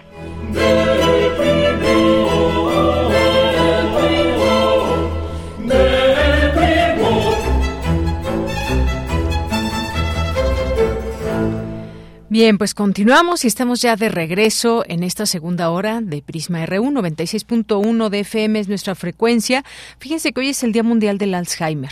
La detención a tiempo es, la detección a tiempo es fundamental y por ello pues debemos saber cuáles son las señales de alerta según se ha dado a conocer y hay varias, eh, pues un listado de 10 situaciones a las cuales debemos de prestar atención teniendo en cuenta que cada persona puede presentar una o varias en distintos grados y entre ellas están pues cambios de memoria que dificultan la vida cotidiana, dificultad para planificar o resolver problemas, dificultad para desempeñar tareas habituales en la casa, en el trabajo o en el tiempo libre, desorientación de tiempo o lugar, dificultad para comprender imágenes visuales y cómo los objetos se relacionan uno al otro en el ambiente, nuevos problemas con el uso de palabras en el habla o lo escrito, colocación de objetos fuera de lugar, eh, disminución o falta de buen juicio, pérdida de iniciativa para tomar parte en el trabajo en las actividades sociales o cambios en el humor o la personalidad. Bueno, algunos de estos, digamos, alertas que hay que poner atención y pues... Eh, importante hacer conciencia de lo que significa el Alzheimer y lo que le puede pasar o suceder a una persona. Y también tengo también esta información. Ayer hablábamos de esta exposición 10 en humanidades, esta exposición en Universum, beneficios de la investigación social y humanística, que ya fue la inauguración, pero que se estará presentando hasta el 12 de noviembre. Y tenemos todavía, tenemos siete pases dobles para las personas que nos escriban, que nos den cuenta de que quieren asistir. Esto es para mañana, esto es para mañana a las 6 de la tarde para que puedan acudir. Recuerden que ayer estuvimos platicando sobre esto, se va a transmitir eh, esta eh, película El hombre mosca y bueno, pues habrá eh, toda esta posibilidad de que ustedes se acerquen a todas estas actividades. Así que tenemos estos pases dobles. Esta se va a proyectar a las seis de la tarde y les haremos llegar a las personas que así lo, lo quieran, eh, que quieran asistir, eh, su boleto electrónico. Tenemos un boleto electrónico que les haremos llegar a su correo electrónico. Así que, pues, si quieren alguno de estos, alguno de estos pases, pues solamente escríbanos en nuestras redes sociales en Twitter, X y Facebook para que nos puedan hacer llegar su nombre, su correo y les, les hagamos llegar a su vez este, este boleto electrónico. Así que ahí está esta invitación que les dejamos. Y bueno, rápidamente nos vamos a los saludos, que siempre nos gusta enviarles saludos a todas las personas que nos estén escribiendo. David Castillo, muchas gracias. Aarón Caballero, también muchas gracias. Eh, a Jorge Fra, eh, Guerrero, buenas tardes. César Soto también dice el uso de inteligencia artificial aún está sujeto a estudio y exploración de las ventajas y sobre todo el evaluar los riesgos e incidencias que pueda generar una afectación o amenaza latente tecnológica a los individuos en la comunidad. Muchas gracias. Vania, muchos saludos. Lorenzo Sánchez, ningún ser humano es ilegal. Alerta antifascismo en, antifascista en México. Un abrazo. Jorge Morán, recomiendo el libro Yo Robot de Isaac Asimov, la película, francamente no para ahondar en el tema de la inteligencia artificial. Gracias, Jorge, que también nos van, manda buenos deseos de, en este jueves. Muchas gracias. Mario Navarrete también, David Castillo, saluda a todo el ecléctico equipo de Prisma RU, amigos y colaboradores radionautas. Muchas gracias. Gracias también por aquí a Abril Martínez, a Rosario Durán también, como siempre, muchos saludos. Ya es jueves, nos dice. Sinue Vega también, muchos saludos. Enrique Saavedra, Defensa Colectiva del Agua también, muchas gracias a quienes trabajan ahí. Te Amo Café, Fundación UNAM, muchos saludos siempre. Eh, Sebastián Guzmán también, muchas gracias. Em, gracias a gracias a también a Jorge Fraya, lo mencionamos, ya lo mencionamos por aquí, a Guerrero también, a Leyenda Pop, muchas gracias, eh, a la Casa de las Humanidades también, siempre muchos saludos y le seguimos leyendo con muchísimo gusto aquí en esta en esta emisión y pues bueno, si termina la emisión y nos siguen escribiendo, también les leemos y les respondemos. Muchas gracias como siempre por su amable sintonía. Pues nos vamos ahora a la información con Cindy Pérez Ramírez. La clave de una estrategia de bienestar radica en poner el foco y garantizar en, en garantizar empleos y salarios justos. Adelante, Cindy. ¿Qué tal, Deyanira? Es un gusto saludarte. Muy buenas tardes. Ante las carencias estructurales y las vulnerabilidades en el sistema de seguridad social que se manifestaron durante la crisis de la COVID-19, el director del Programa Universitario de Estudios del Desarrollo de la UNAM, Enrique Provencio Durazo, sugirió la necesidad de promover un pacto social conjunto que sitúe el empleo y la seguridad social en el corazón del bienestar y el avance humano. El investigador universitario enfatizó la importancia de reiniciar un diálogo público y una discusión exhaustiva sobre las repercusiones significativas del evento que afectó no solo la salud pública, sino también los medios de obtención de ingresos y la prosperidad. Lo que no debemos perder de vista, dijo, es la construcción de ese pacto social que priorice la mejora del empleo. Esto se ve respaldado por algunas de las reformas laborales en curso que tienen como objetivo central la revalorización del trabajo. Más allá de la recuperación económica, debemos centrar la estrategia en la búsqueda de empleo digno. Añadió que la lucha contra la pobreza y la reducción de la desigualdad deben concentrarse en la promoción del empleo y los salarios dignos. Esto requiere una discusión más profunda sobre cómo integrar el empleo en la estrategia del desarrollo. Enrique Provencio subrayó que la recuperación sostenible del empleo junto con mejores niveles salariales y condiciones laborales adecuadas está relacionada con el crecimiento económico y la fortaleza económica. Sin embargo, enfatizó la necesidad de que estos requisitos queden claramente establecidos en la planificación económica. Hasta aquí la información. Muy buenas tardes. Gracias, Cindy. Nos vamos ahora a la información internacional a través de Radio Francia. Relatamos al mundo. Relatamos al mundo.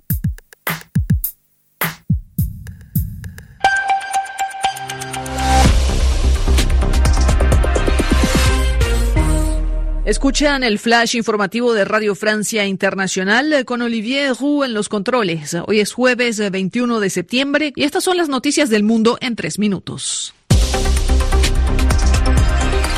Andreina Flores. Segundo día de visita oficial del rey Carlos III en Francia. Hoy tuvo un derecho de palabra ante el Senado, convirtiéndose así en el primer monarca británico en ser escuchado en ese hemiciclo y además pronunció su discurso en francés. Le Royaume-Uni sera toujours un des alliés les plus proches et un des meilleurs amis de la France. Carlos III y su esposa, la reina Camila, también visitaron la Catedral de Notre Dame, aún en restauración, y el rey recibió una camiseta del club de fútbol Paris Saint-Germain. Se rompe el cese al fuego en Nagorno-Karabaj, el enclave que se disputan Armenia y Azerbaiyán. Los grupos separatistas denuncian que el ejército azerí sigue disparando en un enfrentamiento que deja ya más de 200 muertos. Las negociaciones por ahora solo se consideran constructivas, pero sin conclusiones. Los habitantes de las zonas aledañas a Nagorno-Karabaj temen por sus vidas. Escuchemos el testimonio de Anush de la ciudad de Goris, Armenia. Estamos decepcionados. Estos días han sido de pánico total aquí. Todo esto ha sido muy angustiante para todos los armenios, más aún estando tan cerca de Nagorno. No sabemos hacia dónde vamos, qué dirección se tomará, cuál será el futuro de los armenios en Nagorno-Karabaj. De verdad nos sentimos impotentes.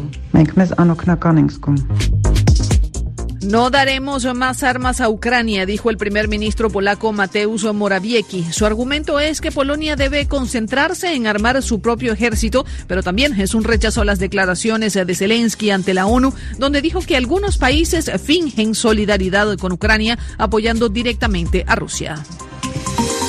El presidente ucraniano Zelensky ya se encuentra en el Congreso de Estados Unidos, donde se reunirá con republicanos y demócratas para intentar convencerlos de seguir aprobando ayuda militar a Ucrania en su guerra contra Rusia. Más tarde, Zelensky se reunirá en la Casa Blanca con el presidente Joe Biden. El príncipe heredero de Arabia Saudita, Mohammed bin Salman, aseguró que se acerca una normalización de las relaciones con Israel, pero afirmó también que su reino estaba buscando más avances para garantizar los derechos de los palestinos. Por su parte, Irán acusó a Arabia Saudita justamente de traicionar a los palestinos con este acercamiento con Israel. Así ponemos punto final a este flash informativo de Radio Francia Internacional. Pueden consultar nuestros contenidos a través de rfimundo.com.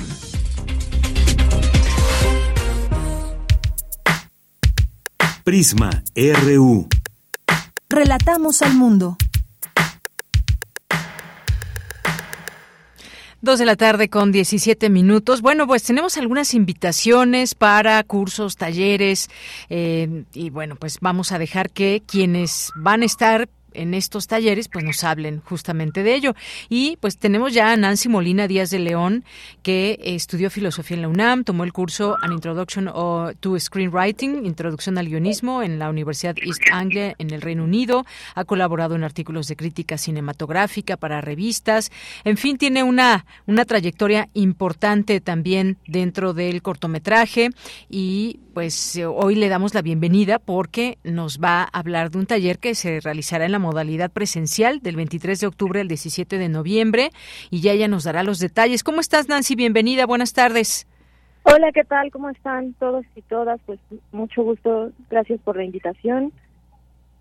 Pues gracias por estar aquí. Cuéntanos, tú vas a dar un taller presencial, realización de cortometraje. Cuéntanos un poco más a detalle para quienes nos están escuchando. Bueno, pues este es un taller que llevamos realizando desde 2017.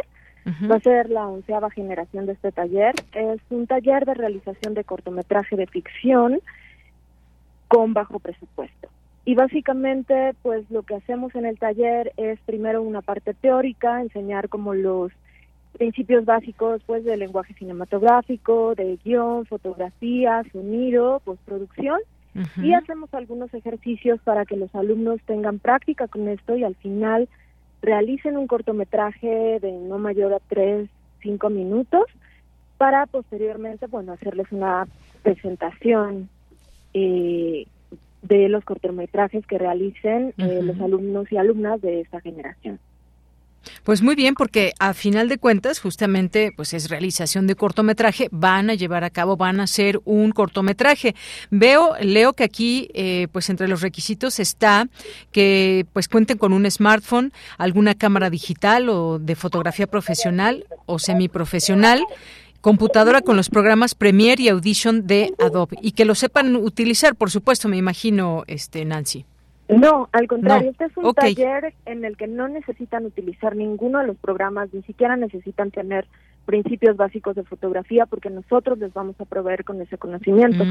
Evidentemente, eh, conocer estos programas pues es un trabajo que lleva años, pero nosotros les vamos a dar los principios básicos para que puedan realizar el cortometraje eh, con estos programas y bueno, principios básicos de fotografía, sonido, no necesitan tener tampoco una cámara, no es obligatorio. Pueden hacer el cortometraje ya con un teléfono celular, porque los teléfonos celulares tienen la, la resolución eh, necesaria y óptima pues para poder filmar. Muy bien, qué bueno que pregunte eso. Yo ya daba por hecho que ya tenían que saber estos programas. No, justamente de eso se trata también este taller, de que puedan aprender. Y bueno, pues como en todo eh, taller y que haya una evaluación, pues tienen que tener el 80% también de, eh, pues de asistencia. Hay una filmografía, una bibliografía también importante que se toma en cuenta para este taller, Nancy. Sí, bueno, en realidad la filmografía son como los ejemplos que utilizamos en clase para que los alumnos aprendan a entender pues los principios básicos de color, de edición. Entonces, lo que yo pongo en la, en la filmografía son los ejemplos que, que les proporciono. Los vemos ahí algunos fragmentos en clase. En realidad ellos no tienen que ver nada de esto. Lo único que tienen que hacer es pues realizar los ejercicios eh, que vamos a ir eh, elaborando en clase para que al final ellos puedan ya convenir en la realización de su propio trabajo creativo. Muy bien. Hay un proceso de inscripción también. Y bueno, decirlo, este es un taller abierto al público en general que esté interesado en generar un cortometraje y conocer más de ello. Cuéntanos de las inscripciones. Eh, yo decía ya está, estará por empezar. ¿Y cuánto dura este, este taller? Bueno, el taller dura 18 sesiones de dos horas en las instalaciones desde lunes a viernes, del 23 de, octubre al 17 de noviembre, de 5 a 7 de la noche. Eh, las inscripciones están abiertas en la página de la Filmoteca, www.filmoteca.unam. Eh, punto, ay, eh, filmotecaunam.unam.mx, ¿no? Cursos, talleres y seminarios. Ah, muy bien. Ahí pueden realizar eh, la solicitud, ahí está también toda la información. Cualquier cosa, también pueden consultar las redes sociales de la Filmoteca, están en Twitter, este, bueno, X y Facebook, Perfecto. Instagram. Bueno, pues ahí está, ahí está esta, esta invitación que les hacemos a este taller. Ojalá que se interesen. Es muy, eh, bueno, pues muy placentero el poder decir, ya sé hacer un cortometraje, tengo estos elementos y sobre todo, pues que sea desde la Filmoteca a través de Nancy Molina Díaz de León, que tiene ahí pues una trayectoria y que, y que pues seguramente les podrá enseñar esas cosas que ustedes quieren saber acerca de del cortometraje. ¿Algo más que quieras comentar, Nancy? Pues nada más, está, abierto a público en general, tampoco es requerimiento la edad, puede ser cualquier eh, persona, de hecho hay descuentos a INAPAM con 50% y también a toda la comunidad de la UNAM. El, el taller tiene un costo de 2.500 pesos y tiene además eh, la posibilidad de que te entreguen una en constancia con valor curricular. Muy bien. Bueno, pues ahí dejamos esta invitación que además ya en nuestras redes sociales estamos compartiendo para quienes nos están escuchando. Les remitimos ahí también está toda la información.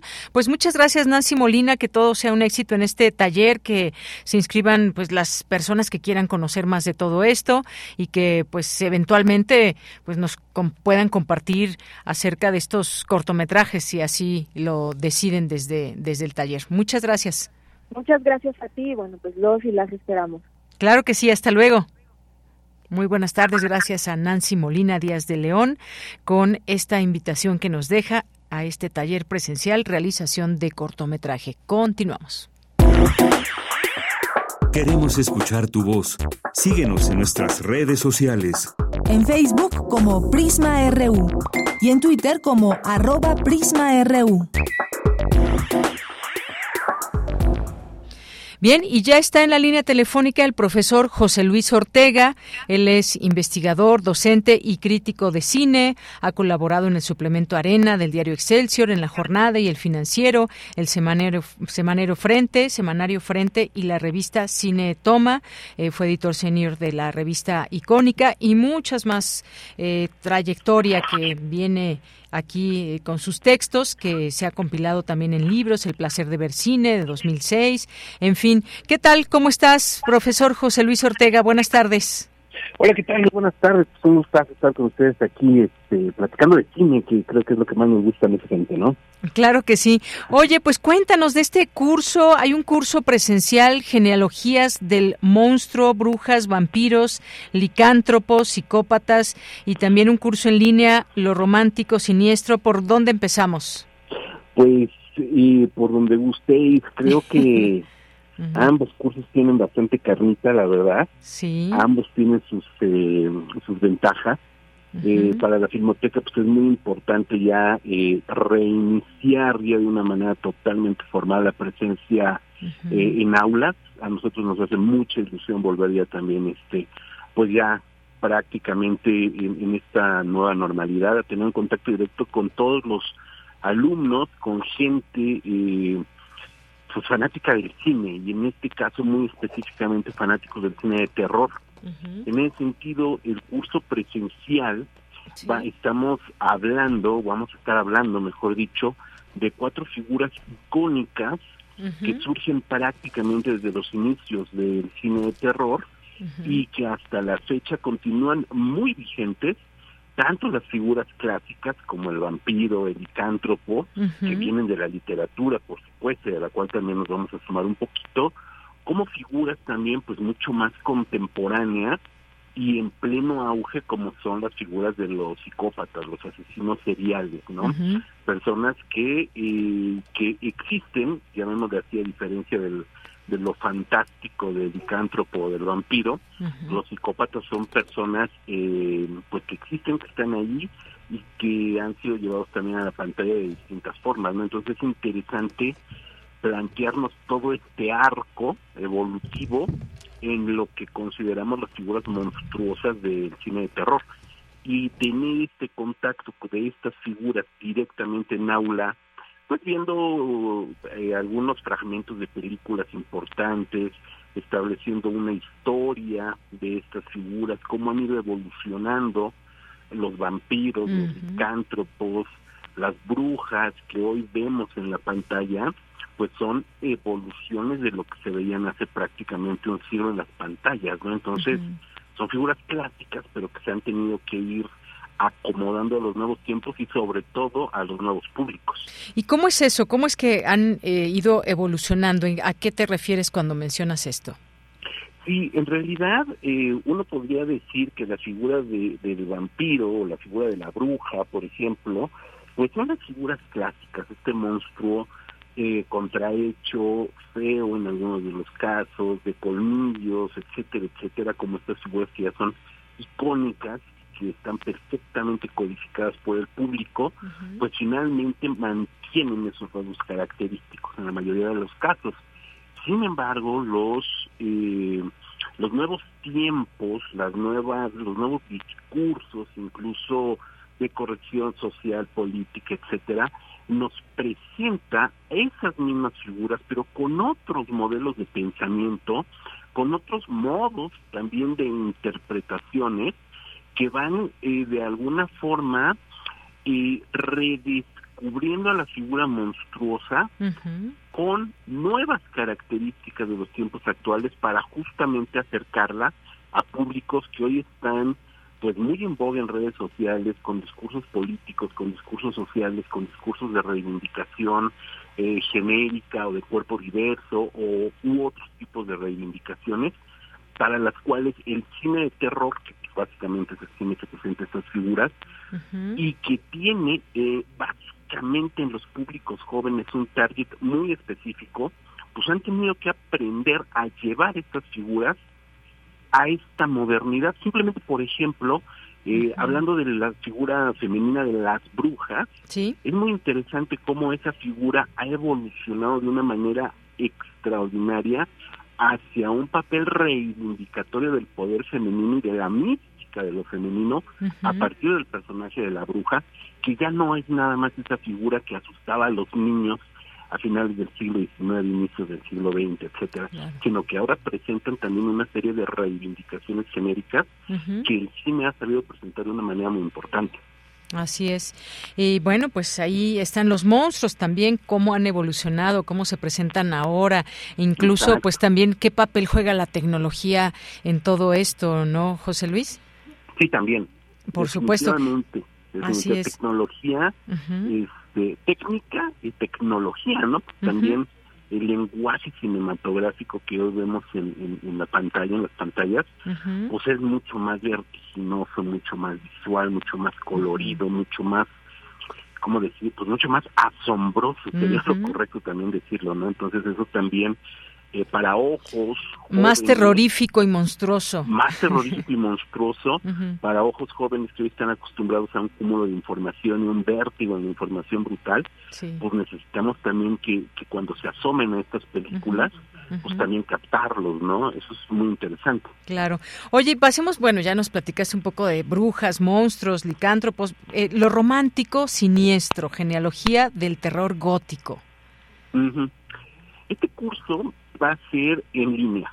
Y eso también es una labor muy importante que se descubrió, que descubrimos quizás juntos, paso a paso en la filmoteca eh, de la UNAM, que tenemos público, eh, pues obviamente de provincia, de, de, de las distintas ciudades del país, incluso del extranjero. Sabemos que la UNAM y la Filmoteca de la UNAM son entidades que tienen presencia también más allá de nuestras fronteras y que incluso a lo mejor personas, alumnas, alumnos que están muy al norte de la Ciudad de México, pues se les dificulta llegar a la mm, Filmoteca, eh, simplemente el tiempo de traslado, ida y vuelta, a lo mejor es más de lo que es el tiempo en aula, ¿no? Entonces, la cercanía, justo que hablaba de tecnología, que nos ha acercado a todos estos públicos de una manera mucho más cómoda, nos ha permitido también crecer en un, en un, digamos que en un nuevo grupo, en un nuevo foco grupal de alumnos que antes pues difícilmente podían acceder a estos cursos de la filmoteca, ¿no?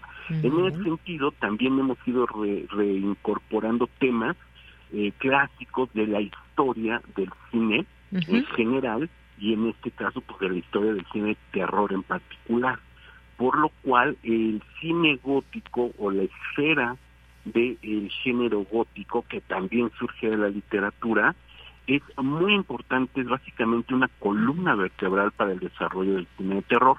Al hablar de gótico, estamos hablando de cine gótico que se comenzó a filmar, por supuesto, desde la década de los 30, por decirlo así, del siglo pasado, pero que hoy en día muchas de estas características de, de lo gótico, están presentes. Incluso, incluso sabemos que hay eh, tribus urbanas de jóvenes que se identifican con el fenómeno de lo gótico, no solamente en lo musical y en lo estético, eh, eh, sino también en lo audiovisual. Entonces es importante también acercarlos a cuáles son esos orígenes de lo gótico, hablando del cine por supuesto partiendo de la literatura también, aunque la literatura es un pilar fundamental para el cine, lo sabemos, pero también, por supuesto, cómo ha ido, aquí ya no es tanto una evolución per se de lo gótico, sino una adaptación de esos preceptos del gótico a tiempos modernos y a otras latitudes también. Sabemos que el gótico surge en el Reino Unido básicamente, que en Estados Unidos se crea también una escuela muy importante, pero cómo ha, cómo ha sido que lo gótico se ha llevado a esferas tan ajenas en principio como la provincia mexicana. ¿Hay cine de terror gótico mexicano? Claro que sí. ¿Hay cine de terror gótico en Latinoamérica? Por supuesto que sí. Hay una pequeña corriente del gótico colombiano, el gótico tropical, que se le denominó así. Muy bien. Porque aún en parajes que no son los castillos, que no es la bruma, que no es el bosque, etcétera, que no son los cárpatos draculescos, sí. se han logrado adaptar de buena manera y creo que también eso es importante para comprender el desarrollo de cierta parte, aquí sí hay que decirlo así, pero una parte muy importante del cine de terror. Muy bien. Oye, pues ya nos, nos dejas aquí ampliamente eh, de qué se trata cada uno de estos cursos, uno en presencial, otro en línea. Ahí dejamos los carteles para que se den una idea de lo que es estas imágenes que nos, nos revelan mucho. Eh, José Luis, te quiero agradecer el que hayas estado aquí. Dejamos la información ahí en nuestras redes sociales para quien así lo desee se pueda inscribir. También hay puntos UNAM, tres lugares para puntos de cultura UNAM. Así que muchas gracias por eh, invitarnos a estos cursos. Ay, no, pues al contrario, muchas gracias a ustedes por abrirnos el espacio para poderlos difundir. La Filmoteca, la UNAM en general, pero la Filmoteca en particular, pues es la casa de todos y en el sentido de todos los amantes del cine también. Muy bien, pues muchas gracias. Gracias, José Luis Ortega. Al contrario, abrazos, muchas gracias a ustedes. Igual un abrazo, hasta luego, muy buenas tardes. Ahí el profesor José Luis Ortega, investigador, docente y crítico de cine con estos cursos. Continuamos. Cinemaedro con Carlos Narro.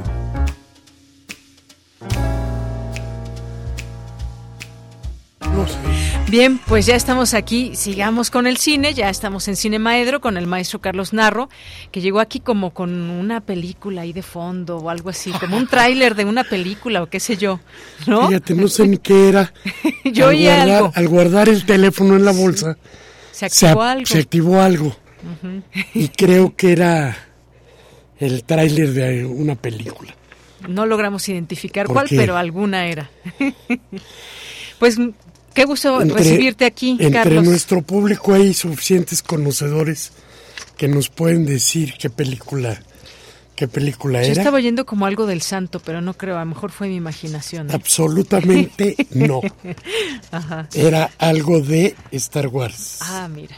Estaba yo muy lejos de adivinar. No quería yo contestar para que alguien del público nos dijera. Ah, mira, mira. Pero era Roche Juan. Muy bien. Pues bienvenido, Carlos. Ya estoy aquí, perdóname. Perdóname porque parece que estoy y no estoy. Así pasa a veces. Y fíjate que este o estando aquí no estoy como la decía semana como decía Estando aquí no estoy.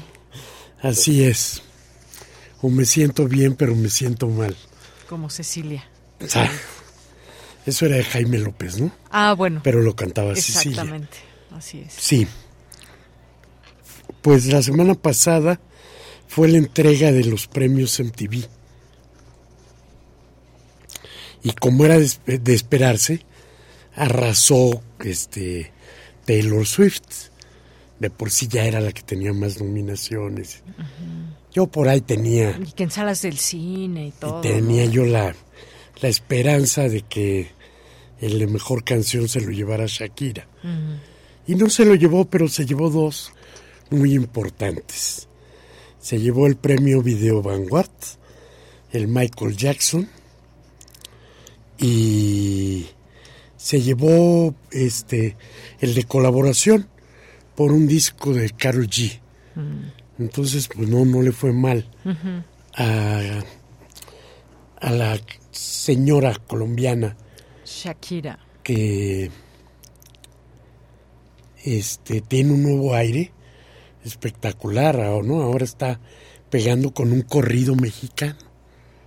Entonces, ya se renovó.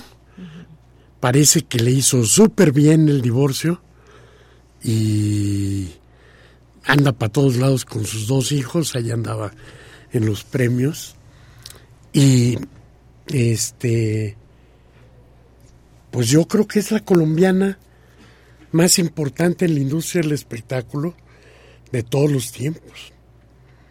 Por ahí Sofía Vergara tiene un buen lugar, las dos tienen en, en el pasillo ese o en la calzada esa de Hollywood de las estrellas, ya tienen su, su estrella cada una. Uh -huh. Y entonces me, pude, me puse a pensar sobre la importancia de los latinos para la industria del cine eh, norteamericano, específicamente porque claro que todos son importantes para la industria del cine en su propio país, ¿no? Pero los latinos han sido, y especialmente los mexicanos, muy importantes para Hollywood desde sus inicios, desde hace muchísimos, en tiempos del, del cine mudo, hubo dos grandes personalidades, entre muchas, pues, ¿no? Que, este, que si nos ponemos a enumerar, vamos a dejar a muchos fuera. Pero lo que es cierto es que hubo dos figuras gigantescas en el cine mudo norteamericano eh, que fueron un, un varón, Ramón Novarro, gran galán de la, de la época del cine silente, que este que sobre todo fue conocido por Ben Hur, pero que también hizo Los Cuatro Jinetes del Apocalipsis y este y Escaramouche, estas dos con Rex Ingram, la anterior con Fred Niblo, y Dolores del Río, indudable, la gran Dolores del Río, ¿no? Con este muñequita millonaria y con el precio de la gloria, por ejemplo. Y digo nada más esos ejemplos porque sus filmografías fueron muy extensas. Llegó el cine hablado y, bueno, Ramón Ovarro se murió en situaciones muy misteriosas y no se enteró de que llegaba el, este, el cine hablado. Pero Dolores del Río quedó prácticamente fuera de la de la industria, porque en el momento en el que entra el sonoro, pues no, al principio intentan hacer películas en varios idiomas, pensando que pueden conquistar los mercados de otros países. Pero es una cosa que no, no dio resultado. Dolores del Río se reintegra a México y se convierte también en una de las figuras más importantes de toda la historia de nuestro cine. Entonces, eh, muchos años después, de estos dos me gustaría notar que los dos son de Durango. Mm, los dos nacieron en Durango. Ya muchos años después, hubo un gran actor también, que muchos pensaban que era griego, Anthony Quinn, que era de Chihuahua. Pero era de Chihuahua y quizá el personaje que lo lanza al estrellato mundial es el de Sorba el Griego. Película de Cacoyanis en el 64. Y después tiene un papel muy importante también en Lorenz de Arabia. En fin, tiene una filmografía de decenas de películas. Los cañones de Navarone, bueno, de todos estoy diciendo dos nada más, entonces no, no, este, no nos pasemos más para acá. Salma Hayek, este, con películas como El crepúsculo al amanecer, de Robert Rodríguez, o Frida, de Julie Taymor. Grandes películas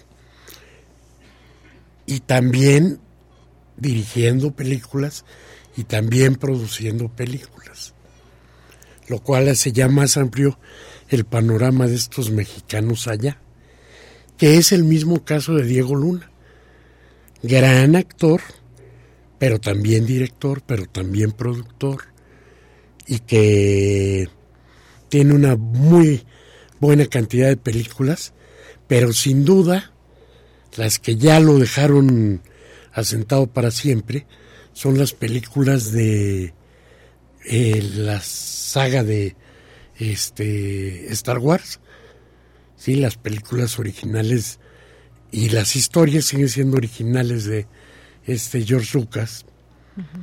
Y bueno, pues Diego con Rogue One, en la que aparece por primera vez el personaje del capitán Cassian, y después ya en la serie Andor, en la que se cuentan todas las vicisitudes del desarrollo de este personaje, que de pronto parecía que, que sería un personaje como sin gran impacto y se convierte en importantísimo en este en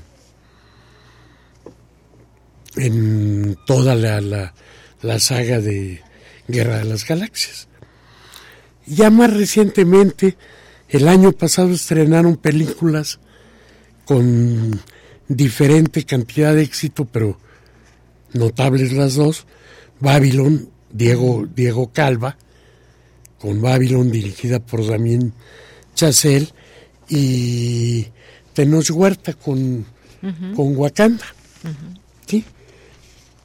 Y bueno, pues van mis recomendaciones. Vengan tus recomendaciones. Para quienes vayan a la Cineteca Nacional, no se pierdan Pedro, el documental de Liora Spilk, que es verdaderamente extraordinario. Es un gran documental, ya lo vimos en, en su estreno en Ficunam. Y quienes vayan a Churubusco, estará El Chacal de Nahuel Toro de Miguel Itín y Veneno para las Hadas de Carlos Enrique Taboada. En las salas del Centro Cultural Universitario, Psicosis de Alfred Hitchcock y El Corcel de Gamble, película mongola del 19. Muy bien, pues Carlos, muchas gracias. Nos vemos tus recomendaciones el próximo Claro que sí. Buenas tardes. Buenas tardes. Cultura RU.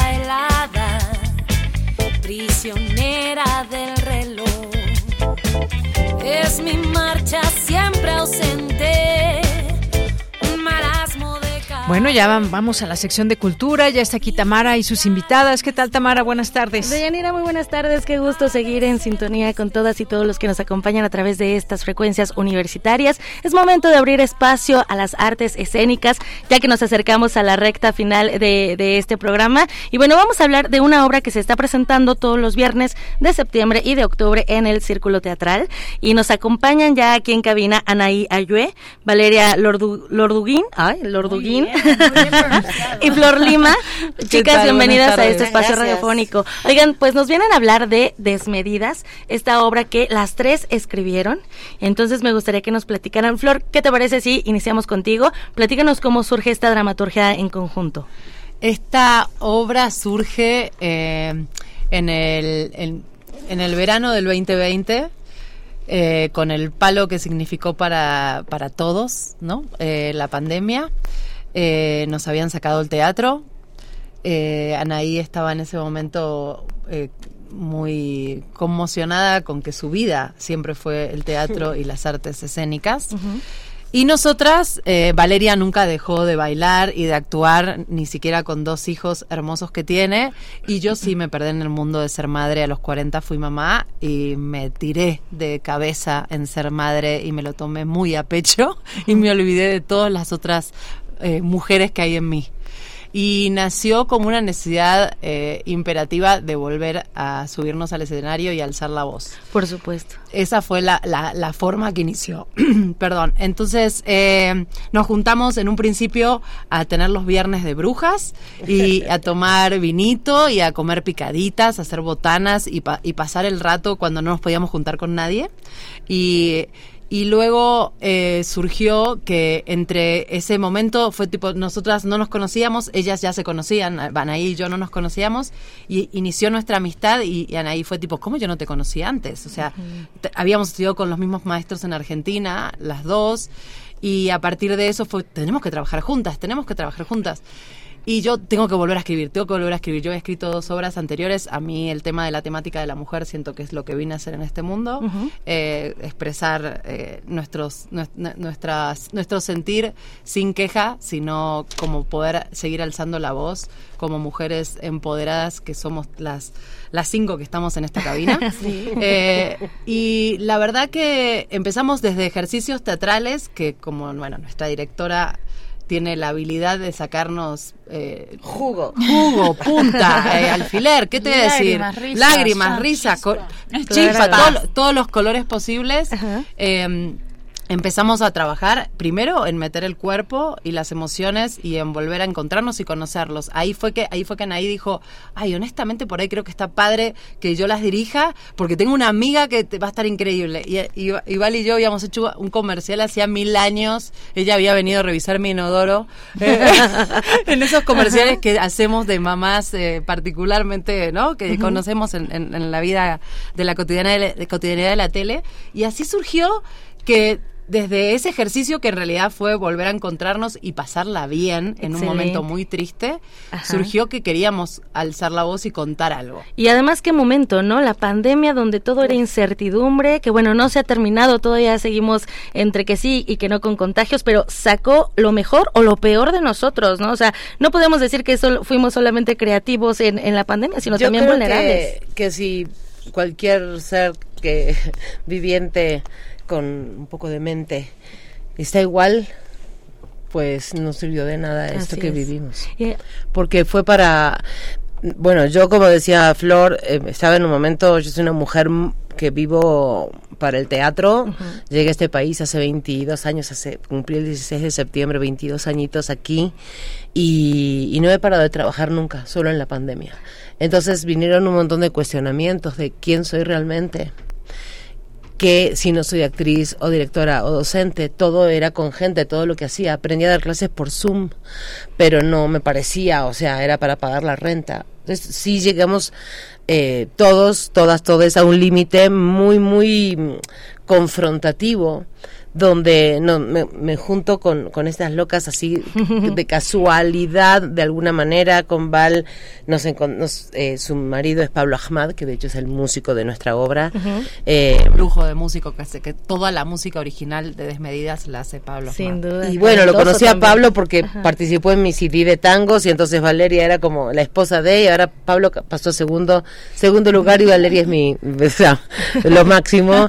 Este, y bueno, nada, un día de, de, de pláticas, como decía Flor, dije, tengo, tengo ganas de que hagamos algo tú este con una actriz, Flor, y, y yo dirigirlas, y se me pone a chillar en la cocina. Me dijo, sí, por favor, necesito sacar a la luz mi actriz, porque sí, estábamos todos en ese momento muy como con una incertidumbre de no saber si algún día vamos a volver al teatro. Entonces Desmedidas nace como un, no sé, tengo una, una imagen como de un fuego, que era un cerillito chiquito y de pronto hizo llama y ahora es una explosión y ahora la gente sale conmovida y... Sí, es una y- explosión ah, que nos, que nos supera, que nos y no, y no lo podemos creer nosotras porque somos las mamás O sea, ¿quién de iba a pensarlo? Exacto, ¿quién iba a pensarlo, no? Que después de esa aquelarre, de esas reuniones, oigan, Sí. chicas, invítenos a la aquelarre. ¿verdad? y, y iba a surgir esto, ¿no? Una reflexión a, a través de estas viñetas. Anaí, ahora tú estás en la dirección, ¿no? Te tocó estar del otro lado. Sí, pero igual es muy difícil estar del otro lado porque cuando llega el día del estreno acostumbrada así que tercera llamada y bueno, ahí voy con lo que soy, con lo que tengo.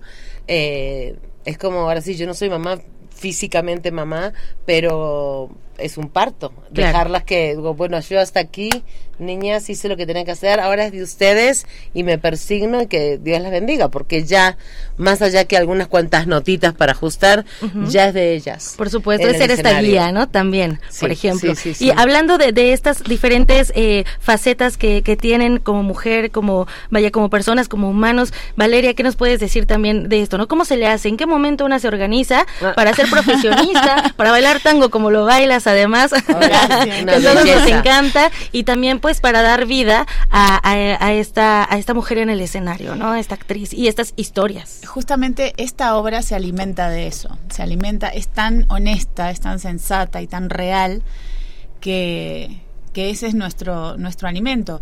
Mujeres, en este caso madres, no madres, y eso es lo que nos ha sorprendido, como decían ahí, y lo que nos ha trascendido totalmente porque, porque la obra está llegando a los corazones de hombres, mujeres, hasta adolescentes han ido, niños, ¿verdad? Han ido en- sí, y, Sí, y- a 11 nosotros años, nos sorprende porque pensando que era algo tan íntimo, que nació desde estas aquelarres, como decíamos, ahora nos damos cuenta que es mucho más universal de lo que nosotros pensamos, que eso de, a- que a nosotros nos da risa, nos da, nos da ternura, nos da emoción, al final le pasa y toca los corazones de todas las, de las personas que lo ven y estamos muy contentas. Por eso venimos a, a invitarlos a que compartan esta experiencia, como lo han dicho los propios, este, las propias personas que han ido, nos han dicho que es una experiencia, que es un tobogán, que es un torbellino de emociones.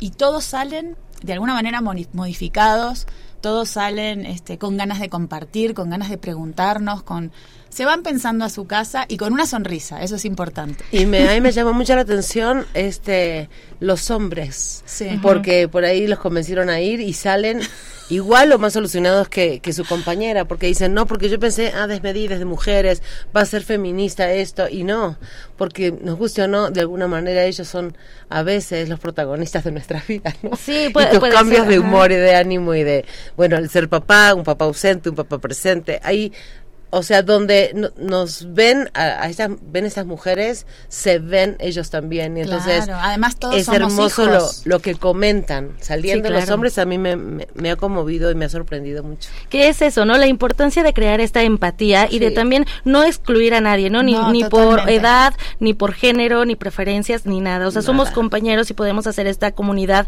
a través del teatro, a través de, también de, me gustaría que nos dijeran algo de, de este espacio, que además lo han retomado y todos los días hay un proyecto escénico. ¿Cómo les ha ido también con en este círculo El- teatral? El, el círculo teatral es, nos ha abierto la- las, las puertas con todo el corazón y con toda la calidez que la verdad no podemos dejar de agradecer el, el honor de estar en ese espacio tan hermoso que tiene una magia eh, particular, Particular. particular que nos, nos alberga cada viernes con toda su calidez, con gente hermosa. Gracias, Alberto Estrella, si me estás por escuchando. favor, por favor, gracias, gracias, gracias, porque Jazmín, Gerardo, Carmen, la gente que trabaja con nosotros en el teatro Ama el teatro.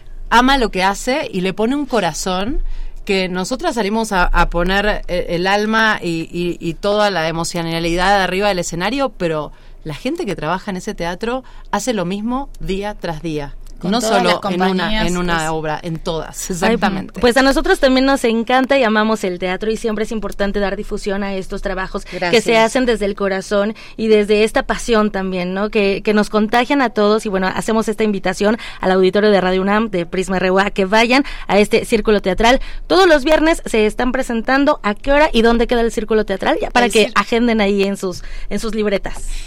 Estamos todos los viernes de septiembre y octubre a las 9 de la noche y el círculo que teatral queda en Avenida Veracruz 107 en la colonia Condesa. Así Muy que bien. después se pueden salir y, y echar un tomarse una copita. Sí, Y este creo que es, eh, no es eh, sin- sí decir el precio del boleto porque por la verdad sí, claro. que está súper súper súper este económico y y lo, lo quisimos hacer así para que puedan llegar todos, todas, todes.